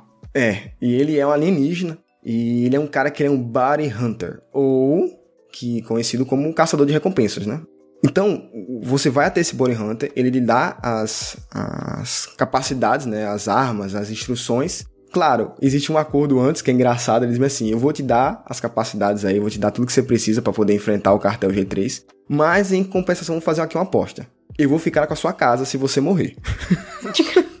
se você morrer, a sua casa é minha. Com quem tiver dentro dela e com o que tiver dentro dela. Tá, já morri mesmo, fique. Então, né? Aí o Kenny, pior que o Kenny ainda fala, tipo, você vai apostar, essa aí é sua casa, sua família, não sei o que. Ele... E o, o, o, o Nine Torg diz assim, justamente isso. Ele diz, mas, cara, já era. Sua terra já foi invadida, essa casa aí pra você não vai valer nada se você morrer. Né? E aí você tem a opção de escolher se você quer ou não continuar nessa aposta e é, fazer essa ligação com o Nine Torg. Mas faz diferença? Eu não sei dizer exatamente se faz diferença, porque eu acho que você teria que zerar o jogo duas vezes, né? Mas você tem escolhas no jogo. E essas escolhas mold é moldadas por você. Não é o Lucas que faz, é você. Por isso que o Lucas não tem nome. Não tem nome, exatamente. Diferente de um tal de Ainha Live aí, né? Diferente de um tal de Robson. exatamente. Então, aqui é o jogo você tem muitas opções. Mas, gente, olha, enquanto o Jonathan está falando e a gameplay aqui tá rolando, eu só me impressiono cada vez mais com esse jogo. Porque do nada. É, tem uma parada assim que enquanto o personagem tá andando, aparecem alguns anúncios assim na HUD do jogo. Sim, sim. Do nada apareceu aqui MILFs in your area. Do nada. E MILFs aqui no jogo significa Malware Infecting Loots of Your Files. o malware infectar nos seus, seus arquivos aí. Meu amigo, que loucura, cara. Olha, eu, eu vou lhe dizer, Jonatas, porque que eu nunca cheguei perto desse jogo, né? Porque eu sou muito fã também de Rick and Morty. É, na época que eu maratonei e tal, já tinha umas três temporadas, assim. Depois eu nunca mais voltei, que eu sei que agora já tem mais, né? Mas eu acho que o, um pecado desse jogo é ele não ter dublagem em português. E assim, como, como o jogo é muita piada e o meu inglês ele é muito limitado, eu acho que eu não conseguiria pegar. E aí, tipo, meio que isso me deixa um pouco com preguiça de começar o jogo por conta disso, entendeu? Eu acho que eu não. Eu, eu, eu, eu não, eu não sou suficiente para esse jogo. Então, como disse, o Lucas ele tem muitas opções de diálogo que você vai ter aí. São opções decisivas que vai decidir muita coisa no jogo. Eu não sei se essas decisões diferem ou mudam muita coisa no jogo. Não sei dizer, porque eu teria que jogar, rejogar o jogo duas vezes para ver né, quais seriam as, os outros caminhos que talvez o jogo desse por conta dessas suas escolhas. Mas todas essas escolhas são baseadas em diálogos. Tipo Mass Effect. Exatamente. Por sinal, o, o, design é muito parecido com, com Mass Effect, tá? Muito parecido. É a rodinha assim de diálogos? é, quase isso, tá ligado? Puxando assim pros lados, muito parecido. E diálogo é muito importante. Então, por exemplo, desde o início do jogo, você vai ver que, cara, o tempo todo é a Lizzie conversando com o Lucas. Ela puxando papo, falando alguma coisa com ele. É o tempo todo diálogo. Quando aparece o Kenny, pior ainda, porque o Kenny é uma, uma boca aberta do caramba. O cara não para, a arma não para de falar, velho. Não para de, de falar um segundo, cara. E tudo que você faz, ela comenta. Tudo. Se você erra um tiro, ela comenta. ela, ela, não é muito fazer. O Kenny não é muito fazer piadas, mas você vai ter ideia que vai ter outros. Pra você ter ideia, vai ter outras armas durante o jogo que também falam. E tem armas que são escrachadas, pô. Que se você errar qualquer coisa, elas vão ter a onda com a sua cara. Tá ligado? Vão uhum. fazer piadas. Vou falar, você é um merda. Isso. Então, vai ter muito disso no jogo. E diálogo é super importante. Muito importante. Eu entendo muitos jogadores terem se afastado e não terem continuado jogando o jogo por conta disso, porque o diálogo é muito importante para você entender a essência de High on Life. E a essência de High on Life não é o enredo do jogo. O enredo é até interessantezinho, porque como voltando aqui rapidinho, pra, pra história, pro enredo, você depois que falar com o Nine Torg, você consegue, né, a, uma roupa que ele você, que ele dá as, as coordenadas dessa roupa para você conseguir num, numa loja chamada Gene, o dono da loja chamado Gene, ele dá uma, uma roupa de Bounty Hunter, né, de, de caçador de recompensas, que é essa roupa que vocês veem na capa que parece muito com o de um astronauta. E aí você se torna, né, um caçador de recompensas. Porque o objetivo do jogo é você caçar todos os membros importantes do cartel G3 até chegar. Em apenas um loop. Não, quase não, isso não. até chegar ao Garma Carmantuas. Gente, me perdoe por a pronúncia, mas o jogo. A... Amigo, tá tudo bem. Se russo já é difícil, imagine alienígena. É, mas o nome é, é muito complicado de falar, tá? Então, para chegar, você tem que passar por esses caras. E aí você tem que caçar eles. Um por um até chegar no último. Literalmente como um. Um que? Um Deathloop. Um jogo tipo um Deathloop, um Dark Souls da vida. Você tem que ir passando de chefe pro chefe. Não, não, não, não. Tem um melhor exemplo de todos: Ghost Recon Wildlands. Wildlands, verdade. Muito, muito, muito, muito semelhante. Por sinal, você ganha. O, o Nine Talk dá a você uma máquina. Essa máquina é sua máquina de de Body Hunter, né? De caçador. Onde você vai ter a listinha lá com cada recompensa e cada é, inimigo que você tem que matar. E aí você escolhe qual você quer matar, que vai ser na sua missão, e aí você vai para o mundo específico onde ele tá, para você ir lá e matar ele. E assim vai até chegar no final, tá? Só que nisso tudo, gente, é muito diálogo, é muita comunicação. E a essência não tá nisso, não tá na, na, na no enredo do jogo. A essência tá nos diálogos. Porque High on Life, ele trabalha da mesma forma como Rick Mori na comédia pelos diálogos, pô. E isso que foi o que chamou a atenção de muita gente, né? Tipo, quando falaram, ah, vai ser o mesmo tipo de humor no jogo. O, os trailers deixavam isso muito claro também, né? E aí, é isso que entra o ponto que a gente falou lá no início da gravação. A gente é o quinto país que mais consome Game Pass no mundo inteiro. E os brasileiros pediram muito a localização para PTBR, velho. Muito, muito. E eles simplesmente ignoraram. Então eu acho que eles deixaram muita gente fora da experiência. Ainda mais que foi um jogo que saiu em The One, né? No Game Pass. Exatamente. Pra mim, cara, foi uma falha absurda, porque assim, esse jogo. Foi, eles, eles Olha, eles deviam ter lucrado e ter ficado mais popular muito mais gente se tivesse PTBR. Fácil, fácil. Mas tem muitos relatos de jogos que não tem dinheiro para colocar o jogo em português. Aí depois de um tempo o jogo ganha mais dinheiro e eles lançam um patch, né? Por exemplo, o Disco Elysium, ele foi um jogo que quando ele lançou, ele fez muito sucesso e os caras ganharam tanto dinheiro a ponto de legendar o jogo inteiro. Hoje você pode jogar Disco Elysium tranquilo em português, uma ótima localização. Inclusive o André do Jogabilidade participou da, da tradução desse jogo. Então, assim, eu, eu espero que no futuro, como esse jogo fez muito sucesso, eles voltem atrás e dublem o jogo, porque, se eu não me engano, ele tem legenda em português. Pelo menos a legenda. Não tem legenda. Não, não, nem legenda, parceiro. Nem legenda pra pô. Eu acho que deve existir um mod já, talvez. Então, olha, se tivesse legenda, já salvaria muito. Como é um negócio muito focado na comédia, você presta atenção nos diálogos, tá ligado? E geralmente os diálogos mais engraçados, eles acontecem justamente em momentos onde os personagens estão se comunicando sem ação.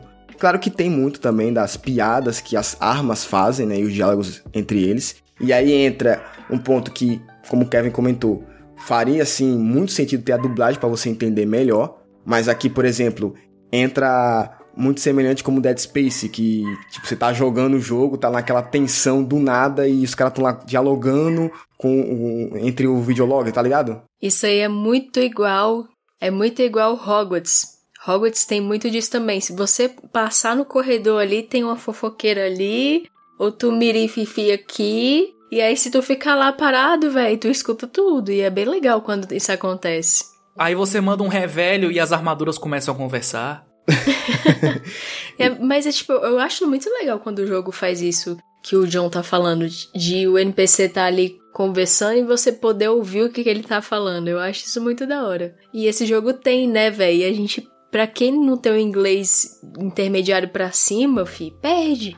Não, assim, eu acho que para você entender comédia, seu inglês tem que estar tá afiado. Que uma coisa é você entender um diálogo de um filme de ação e tal, mas comédia tem que estar tá afiado o inglês. Eu acho que eu não teria capacidade para pegar tudo que esse jogo quer dizer, não, sabe?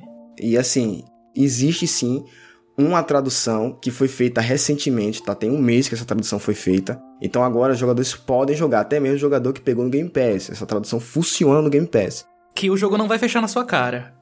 Exatamente. Por favor.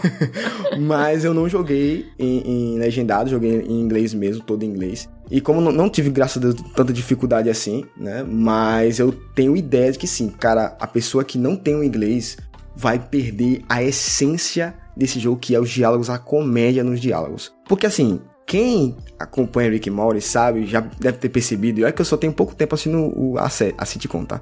Que o Rick Morty trabalha com a comédia é, de quebra de expectativa. Então, tipo, ele chega, faz um comentário, você espera alguma coisa desse comentário, aí logo em seguida, ou acontece alguma coisa, ou ele fala alguma coisa que quebra aquela sua expectativa. Tem, por sinal, tem muito stand-up, muito humorista que trabalha só com isso. É, o, humor americano é muito baseado nisso, de quebra de expectativas. Tanto que brasileiro, quando vai para fora fazer stand-up, às vezes não funciona. Porque o nosso humor é diferente. Aqui no Brasil tem alguns né, humoristas que trabalham com, com humor de quebra de expectativa. E se você for assistir, é o cara literalmente pegar uma sketchzinha bem pequena. Tipo, ele fala: Fui ali na, na casa da minha amiga, né? E no final a amiga, na verdade, sei lá, era a esposa dele, tá ligado? É uma coisa desse tipo, tá ligado? É uma coisa de quebra de expectativa. Você pensa uma coisa e vai outra. Por sinal, um, um, aluno meu fez isso comigo recentemente, fez uma piada dessa de quebra de expectativa, e eu rio muito fácil com esse tipo de piada, tá ligado?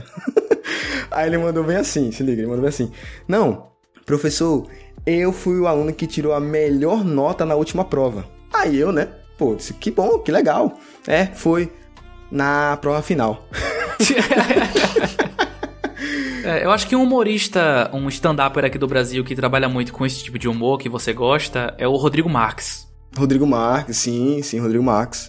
É mais pesado dele.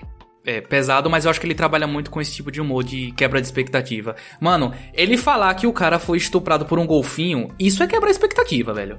Isso é quebrar expectativa. E, e Rick Mori trabalha muito isso. Quem assistiu deve ter percebido, né? É, eu percebi isso no primeiro episódio, pô, naquela cena lá que o Mori tá atirando nos alienígenas que são insetos, e aí o, o Rick fala, não, é, são robôs.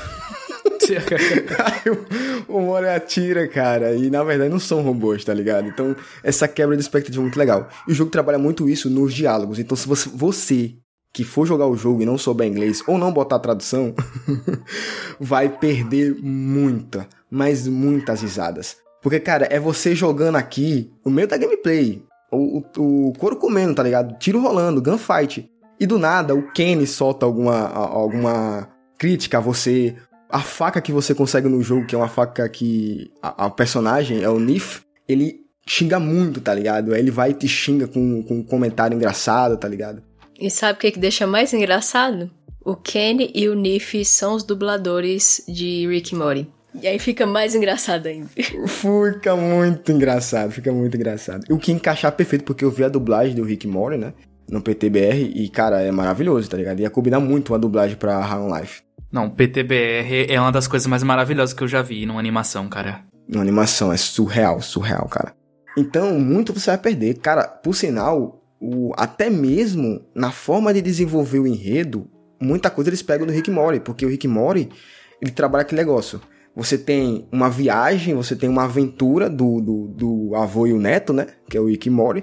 E a contrapartida você tem alguma drama familiar com a família deles, né? Alguma coisa acontecendo entre eles. E é a mesma coisa aqui em High Life, tipo, você tem o Lucas tendo que salvar, literalmente, tentar salvar o planeta Terra que já foi, né, devastado, já foi conquistado pelo, pelo cartel G3. Enquanto tem a Liz em casa, tendo todo o envolvimento com um namorado alienígena, tá ligado? E aí o, o Nine Torg, que é o alienígena que era Body Hunter, não curte, é, é não quer que ela namore com esse alienígena, porque sabe que o cara é, é, gente ruim, tá ligado? Não, não combina pra ela, não é pra ela. E aí tem toda uma trama, mano. É muito engraçado. Esse jogo é maravilhoso. Uma pitadinha de Futurama também, né? Então, é isso que eu ia falar, velho. Me lembra muito Futurama, umas paradas assim. Aí corta pra gente descobrindo que o cara que fez Futurama fez. Tava lá no meio da equipe. Tava lá no meio da equipe. Por sinal, o Nine Tog, ele é um personagem que ele tem os olhos muito parecidos com aquela alienígena de, de Futurama, né? É verdade, é verdade. Então, cara, ele trabalha muito esses dramas familiares, né? Corriqueiros, com um objetivo grande, né? Que é salvar uma aventura grande, né? Então, até nisso os caras sabem, é, os caras pegou de, de Rick Mori, né? Porque, obviamente, a mente por trás dos dois jogos é a mesma mente, né? E isso é muito legal, cara. Então, se você tem a oportunidade de jogar esse jogo, tem um Game Pass, joga ele, mas bota tradução, pô. Se você não sabe inglês, óbvio, né? Você vai perder muito do jogo, literalmente. Eu acho que, sei lá, 60% dele é os diálogos. É a comédia através dos diálogos. Se você perde isso, cara, acabou. O jogo para você é só mais um jogo de tiro, é só mais um shooter. Que eu imagino que não seja um jogo de tiro muito bom, né? Não, não é. Mas se eu dizer assim, visualmente falando, ele é só mais um jogo de tiro, tá ligado? Pegando pela parte mais superficial, ele é só mais um jogo de tiro. É que o diferencial dele vai ser esse humor mesmo, né? E, igual a gente falou, ele vai brincar muito com as coisas do universo dos videogames. Então tem tipo, tem piadinha com Kojima. tem, verdade, tem piadinha com Kojima. Tem filme passando na TV dos anos 90. Eu postei até no Twitter, porque esse filme eu nunca vi na minha vida. É um filme de dinossauro que ataca lá a cidade. Que filme maluco do caramba, tá ligado? Gente, eu literalmente sentei, Carol e Kevin, eu literalmente fiquei ali parado assistindo o filme. Nossa. Tipo, eu tô assistindo um filme num jogo, velho. Tipo eu vendo a novela do Meu Senhor e Minha Senhora no Max Payne. Ô oh, meu senhor! Ô oh, minha senhora! Aí tem as críticas também. Uma crítica que eu anotei aqui foi. Uma das críticas é que ele tem um, um personagem que fala que vai lançar uma DLC por 45 dólares, mas a DLC é só de uma hora. Nossa. por sinal, né, esses jogos que estão fazendo aí crítica a outros jogos, o Hi-Fi Rush também faz crítica justamente a jogos de ritmo. Tá ligado? Tipo, o jogo é de ritmo e faz, né, referência e crítica a jogo de ritmo. Eu amo isso. É, que bom, já passou tempo suficiente para os jogos se zoarem. É, eu acho que a zoeira já entrou, acho que muita coisa. É igual em anime One Punch Man. Zoa também. E é engraçado que a gente fala, tipo, ah, é um jogo de humor apelativo, mas esse apelativo também vai o apelativo para esse lado, né? Eu acho bem legal. É, por sinal, vocês falam de coisa, por exemplo, de críticas ou de, de piadas pesadas. Por exemplo, tem uma cidade no jogo que você chega lá e o grande slogan da, da cidade, que faz propaganda assim, do, do grande evento, da grande organização por trás da, da cidade, é literalmente duas organizações, na verdade. A primeira é Mães podem ser violentas. Oxi. mães podem matar. E a segunda é mães não são violentas, mães não podem matar. Tipo um negócio assim desse tipo. Meu Deus. Tipo, é muito escrachado. É muito escrachado. É, eu te dei a vida, eu posso tirar de você. Por sinal, gente, a, o grande objetivo, um dos grandes objetivos do Lucas, não é só salvar a Terra, mas também salvar os seres humanos levados da Terra, porque ele não foi o único que saiu da Terra, tá? Teve outros seres humanos. E eles são literalmente usados como drogas pelos alienígenas. Os, os alienígenas literalmente usam os seres humanos como drogas. Por sinal, a loja que apareceu no jogo, a nova loja, a nova grande loja no, no mundo, né, do, no, no, universo de High Life, né, que está entre nos mundos aí, essa loja, é uma loja que se chama High on Life e ela justamente é, vende uns bongs. e os bongs são usados para fumar, para usar, né, os seres humanos, pô. É a grande nova loja com um novo produto eles fazem esse slogan, pô, essa propaganda do novo produto, né, no universo, que é agora você pegar e comprar esse banco para fumar para usar os seres humanos, igual a droga, mano. Mas aí fumam os seres humanos? Mas como é? Você, tipo, é, tem uma máquina que encolhe o ser humano, joga ele lá dentro e fuma, ou, ou joga os pedaços? Ele não especifica exatamente como é que funciona, mas ele diz que é usar como droga. E por sinal, tem essa cena que eu até postei no Twitter, que eu achei essa cena até, por sinal, muito escrota, que é os, alguns alienígenas eles literalmente pegam os seres humanos, botam eles em cavidades no próprio corpo e eles ficam literalmente cheirando os seres humanos e meio que eu tenho certeza que eles ficam tipo como se fosse degustando, né, provando, comendo, né, o ser humano ali por dentro, tá ligado? Meu Deus, que bizarro. É uma parada absurda, bizarro, é bizarro, tá ligado? E, e, e como o Lucas tá com aquela armadura de Boring Hunter, os alienígenas não sabem que ele é um ser humano, tá ligado? É isso que eu ia te perguntar, tipo, já que é tipo um produto que, né, se for na mesma linha de drogas e é um produto exclusivo, naturalmente nós seríamos caçados, né, o Lucas. Só que aí então, então a gente não é pelo fato de estar com essa tal da armadura aí. Não, não, não. É, é essa armadura bloqueia a gente ser visto como seres humanos porque não dá para perceber. Tem outros seres, tem outros alienígenas que tem uma uma forma muito parecida com o ser humano. Então, para eles, eles não, não conseguem distinguir se é ser humano ou não. É porque nós não somos as única raça que é bípede, né? Então, justamente, né? Então, o Lucas ele fica bem camuflado aí, né, dos outros alienígenas. Então, ele passa, ele vê essas situações acontecendo, cara, e é muito escuro, porque você vê lá o ser humano lá. Cara, é, é um, é um ser humano, mano, dentro de um cara sendo usado como droga, mano. É uma parada surreal. Não não entra na minha cabeça, tá ligado? É uma parada que fica barrando na minha cabeça, minha cabeça não consegue processar a parada. Amiga, é porque vai muito além, né?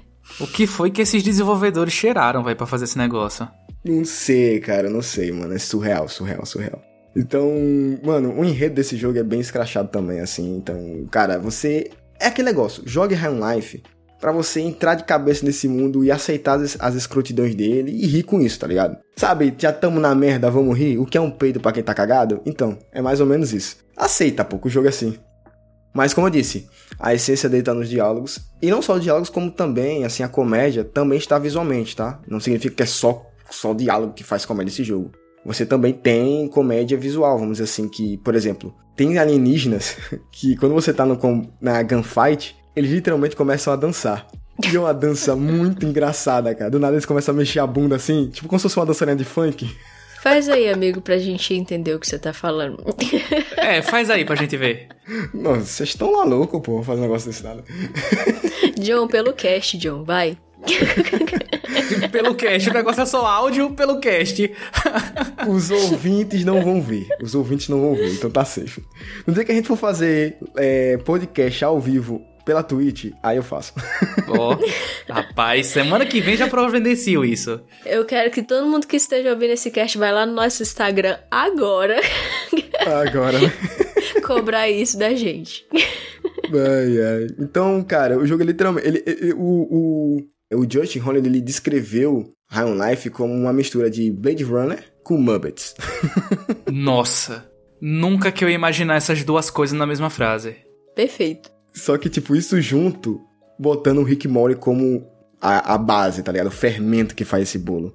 Eu acho engraçadinho porque a gente tem uma, uma ideia de alienígena, aquela coisa compridona e magra, né? Aí, assim, aqui são bem diversificados. Eles têm uns buchinhos, assim, de pinga. Tem uns que parecem umas formigas gigantes. Vé, muito engraçado, véi. Isso, tipo, é muito diversificado, tá ligado? Os alienígenas. Eles são. E são alienígenas que eles têm um visual, por sinal, até engraçado também. Porque muitos deles parecem tipo uma gelatina, sabe? E, e vocês. Cara, olha como esse jogo é escroto, velho. Essa coloração amarela deles, adivinha o que é, gente? Coloração amarela? Eles não são amarelos? Isso não é do corpo deles. Isso na verdade vem de fora. É como se fosse uma espécie é, de traje, tá ligado? Traje não, mas como uma forma de proteger eles. Uma aura que tá protegendo. É, uma coisa a mais para proteger eles. Tipo, como se fosse um escudo em forma de, de gosma, sabe? Mas adivinha de onde é que essa, essa merda saiu? Pensem. Rapaz, a minha cabeça tá indo muito longe. Eu, eu não posso nem falar que o horário não permite. Que isso? É isso? então, isso mesmo. Ai, meu Deus do céu. Que horror. É, então, tipo, é muito zoado esse jogo, tá? E isso aqui que eu tô falando é só o básico. Tem muita coisa que eu nem vou falar. Meu Deus, é, é, é, essa, essa, essa enxurrada de emoções que você fez a gente sentir é só o básico? É só o básico, pô. Você precisa ver o, os diálogos entre as armas. Cara, o que as armas falam é surreal. Pronto, a faca, ela é a mais escrota de todas, tá ligado? É um cara que não tem pudor naquilo que ele fala. A faca, que no caso é o, o Mori, né? Ou é o Rick? É o dublador do Rick. Isso, exatamente. E ele, no caso, mano, ele é. Esse personagem, né? Essa arma é muito é, escrachada, pô. Ela não tem pudor nenhum. Xinga, faz piada pesada, é loucura, pô. E pro sinal, quando você vai matar um inimigo, todos os inimigos que você tem que. No caso, os chefes, né, do, do cartel G3, todos eles você tem que arrancar deles uma espécie, o DNA deles, tá ligado? Então você faz meio que como um, um Red Dead, você tem que ir lá e degolar o cara, tirar a pele e tal, pra pegar esse DNA, né? E aí quem faz isso é a faca. E quando ela tá fazendo isso, ele começa a gemer como se estivesse tendo um orgasmo. Mano, cara, que bagulho surreal, mano. Chega a ser, chega a ser nojento, pô, você escutando isso no pé do ouvido, tá ligado? Jogando com um fonezão desse tamanho aqui. Isso, tá ligado? É muito, muito surreal, mano. É muito surreal, cara. Olha, a gente tá na era de objetos inanimados sem pudor, né? Porque geladeiras aí. Geladeiras, verdade. Assim, a gente assistindo, a gente vê que é tudo muito igual de inimigo. Ele tem realmente essa, essa falta de variação de inimigos ou, tipo, é meio que despercebido isso passa? Pronto, para entrar nisso, vamos entrar na, na, jogabilidade, né? Bom podcast. Exato, ótimo podcast. do como o jogo ele se revela, né, mecanicamente falando. Como eu já falei, né, você tem as armas, né, e, pô, as, os alienígenas que são armas, que é os Gadlings, e você tem ao todo seis Gatlings, tá? Eu vou falar o nome de cada um deles, ok? Tem o Kenny, tem o Nif, que é a faca, né? Tem o Gus, tem a Swiss, tem a Creature e o Let's Do It. Let's do it. Let's do it! Só que você não escreve Let's Do It. Você faz, você escreve L-E-Z-D-U-I-T. Aí quando você fala, parece Let's Do It, tá ligado? E eu acho que o, o Nif também é uma, uma brincadeirazinha com um knife, né? Knife, isso, exatamente, knife, exatamente, uma, uma, uma brincadeirazinha. Então, você tem essas seis armas aí, né? E a que você mais usa, obviamente, é o Kenny, mas você tem todas as outras aí pra você usar, usar na sua gameplay. Que aí eu vou imaginar que é tipo pistola, metralhadora, 12, vão fazer alegoria a isso. Exato. A Kenny é a pistola, o Nif é a faca, como eu já falei, o Gus é a escopeta, a Swiss é como se fosse uma arma mais, um, um rifle, e a Creature, ela é diferente porque ela é como se fosse um lança, é, lança-bombas, tá ligado? Só que não funciona como bomba. Você lança os filhos dele. Misericórdia. Tipo, ele, ele gera filhos, que são os bonequinhos, que ficam armazenados na, na, como se fosse na barriga dele, tá ligado? E você lança esses bonequinhos e eles vão lá e dão muito dano. Por sinal, é a arma mais roubada do jogo, tá? Depois da Do It. Porque a Do It você só pega lá no final do jogo. Mas a Creature você pega antes e ela dá muito dano, porque é um dano contínuo, tá? Então você joga os bichinhos, os bichinhos começam a grudar no- no- nos inimigos, começam a morder eles, a dar um dano absurdo. Muitos chefes que eu matei, eu matei por causa da Creature, que ela dá muito dano, tá ligado? E o legal é que essas armas, elas, além de se comunicarem, não brigarem muito entre si, né? Porque cada um tem sua função. Justamente por cada um ter sua função, você usa elas de for na gameplay de formas variadas, tá ligado? Então, se você curte mais a Gus, você usa mais a Gus. Se você usa, gosta mais do Kenny, você usa mais o Kenny. Só que vai ter vários momentos do jogo que você vai perceber que tem inimigos que eles vão tomar mais dano ou eles vão ser mais frágeis com arma específica. Então vai ter inimigo que vai sofrer mais, mais com o Gus, que é uma escopeta. Vai ter inimigo que vai sofrer mais com a Creature, com a Swiss. Então tem inimigos específicos. Não necessariamente você mata eles só com essas armas. Mas você facilita mais a derrota deles usando essas armas específicas para esses inimigos, tá? Então você combina muito elas. Fora que elas têm é, variedades nelas mesmas, tá entendendo? Então você tem ataque básico, você tem ataque especial com elas, tá? Tem ataque mais forte. Então é uma variedade muito grande de gameplay, de gunfight com essas armas. E é uma coisa muito legal porque eu não me senti enjoado na gunfight. Então, apesar de tudo, ele é um bom jogo de tiro. Bom jogo de tiro. E aí, isso meio que supre o defeito que a Carol perguntou, porque pra mim é um defeito, é o fato de não você não ter muitas variações de inimigos. Você tem específicos ali, bem poucos, tá ligado? Eu esperava muito mais. Então, por exemplo, esses inimigos amarelos que vocês estão vendo, que estão com essa gosma que eu falei o que é, né? Uhum. Porra de unicórnio? Exatamente. Eles se repetem até o final do jogo. Não muda. Tem vários deles aparecem e não muda a estrutura, não muda a forma como eles atiram, não muda, tá? Eles sempre estão lá. São como se fossem minions, tá ligado? Você também tem alguns especiais entre eles, tem alguns que vão correr pra cima de você. Esses não tem a coloração amarela, não tem a, a gosma, né? Eles têm só uma proteção nos punhos, porque eles vão pra cima de você pra te bater. Tem inimigos que ficam voando. Tem alguns inimigos ali, mas eles são bem poucos, são bem raros a variedade deles, tá ligado? Então isso meio que supre, essa variedade de armas supre essa deficiência que eu achei muito poucos inimigos. É que eu imaginei que ele seria tipo Metal Hellsinger, que é um jogo de tiro super simples, super básico, porque o foco dele não é o tiro, e sim o, o lance do ritmo e tal, né? Eu pensei, ah, High on Life vai ser um jogo super simples de tiro, super básico, porque o foco dele é a piada e os diálogos. Mas pelo que você tá dizendo, ele é um bom jogo de tiro ah, também. Bom jogo de tiro, ele é um bom jogo de tiro. Assim, eu não colocaria ele na categoria de um Call of Duty, né, de um de um Gears, por exemplo, que a gente comentou, né, de um Deathloop, tá ligado? Ele não é um jogo assim super bem trabalhado pra se ter uma fidelidade legal na- nas gunfights, de ser um negócio assim fora da curva. Mas essa variedade acaba fazendo o jogo ser divertido na gameplay. E é isso que, que como eu disse, a essência de, de High on Life é o objetivo do jogo é te fazer se divertir. E ele cumpre esse dever, ele cumpre pelos diálogos, né, pela comédia, pelas piadas, né, pelo humor e pela gameplay. Inclusive, ele trabalha muito um progresso que é Metroidvania. Então, tipo, você só vai chegar em certos lugares, passar em certos momentos do jogo, se você avançar um pouco mais ou retroceder um pouco mais, pegando itens espe- específicos, no caso as armas específicas. Isso te dá flashbacks de guerra, Carol? Oh, God. Demais, né? Dá trauma, né? Por exemplo, a Nif, que é a faca, ela é especialista para você poder pegar os baús. Sem ela, você não pega os baús. Então você precisa da Nif para pegar os baús. Então você vai ter que fazer lá o processozinho para pegar a Nif e depois voltar para pegar todos os baús.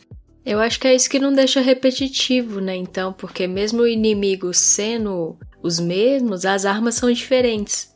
São diferentes. Por sinal, até a locomoção, a forma como você se locomove durante as gunfights é muito diferente. Porque assim, é muito divertida, melhor dizendo. Porque você tem como usar a Nif, né, que é a, a, a faca, ela tem uma língua muito grande. Então você usa a língua como se fosse um chicote para poder alcançar uma corda, para alcançar abelhas, né, que ficam voando. E você usa elas para meio que dar um de, de Spider-Man, tá ligado? E ficar voando ou planando né, pela, pela área de combate. Então, existem recursos ali para fazer com que não seja só você pegar a arma e ficar atirando, atirando, atirando, tá ligado? Existem coisas a mais ali, recursos a mais para que o progresso do jogo e principalmente as guns fights não sejam enjoativas.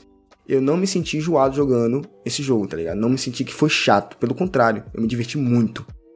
Eu acho que a gameplay de Half-Life é uma das coisas mais interessantes do jogo, mesmo que não seja o foco principal dele. Ponto positivo para Half Life nisso aí, porque como o Kevin pensou, eu também pensei que seria um jogo só simples de tiro. Ele ia ficar só, literalmente, você apertando o gatilho das armas e é isso, cara. Mas não, o jogo se sobressai, se difere, por sinal, de outros jogos, né? Mas ele não me parece ser um jogo muito longo. Eu, eu chutaria que você zerou ele em umas 11 horas. Cara, tu acertou em cheio, mano. Caraca, bicho. Filha da mãe. Rapaz. Depois eu vou mandar aqui o, o print do Game Pass lá que tá lá. Cara, a retrospectiva desse ano vai ser pesada, hein? Vai ser pesada, meu parceiro. Pesada, pesada. É, mas assim, John, você falou aí, né, todos os pontos bons, os pontos positivos e negativos do jogo, mas eu quero saber a nota naval pra High on Life. Sua cara que você botou isso. Qual a nota naval que você daria pra High on Life? Eu daria um. Um B9. B9. B9 pra High on Life, tá aí. Tranquilamente. Bom, e antes de finalizar esse cast, né, queria deixar aí os meus parabéns pra galera da Tribu Gamer, que fez a tradução do jogo, né, e fica aí a oportunidade para você jogar esse jogo legendado em português. Joguem, vale a pena. Enquanto eu não descubro qual é esse tal filme do dinossauro que o John ficou tão entretido assistindo dentro do jogo, eu sou Kevin Menezes. Eu sou a Carol Lucena. E eu sou Jonatas Bezerra. E esse é o Motor Gráfico.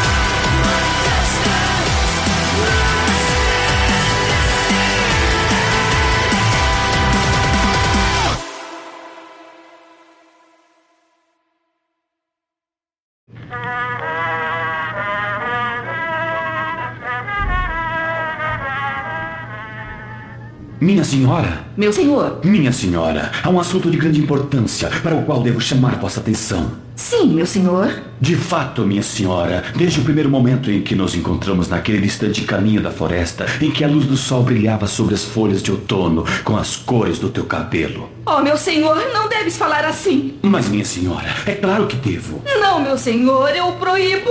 Isto não pode ser. Mas por quê? Meu amor, por quê? Meu senhor, é horrível demais. Não me obrigue a dizer tais palavras. Minha senhora, eu imploro. Eu devo saber. Prefiro morrer a não saber. Sim, meu senhor. Devemos os dois estar mortos, pois esta vergonha é grande demais para os vivos.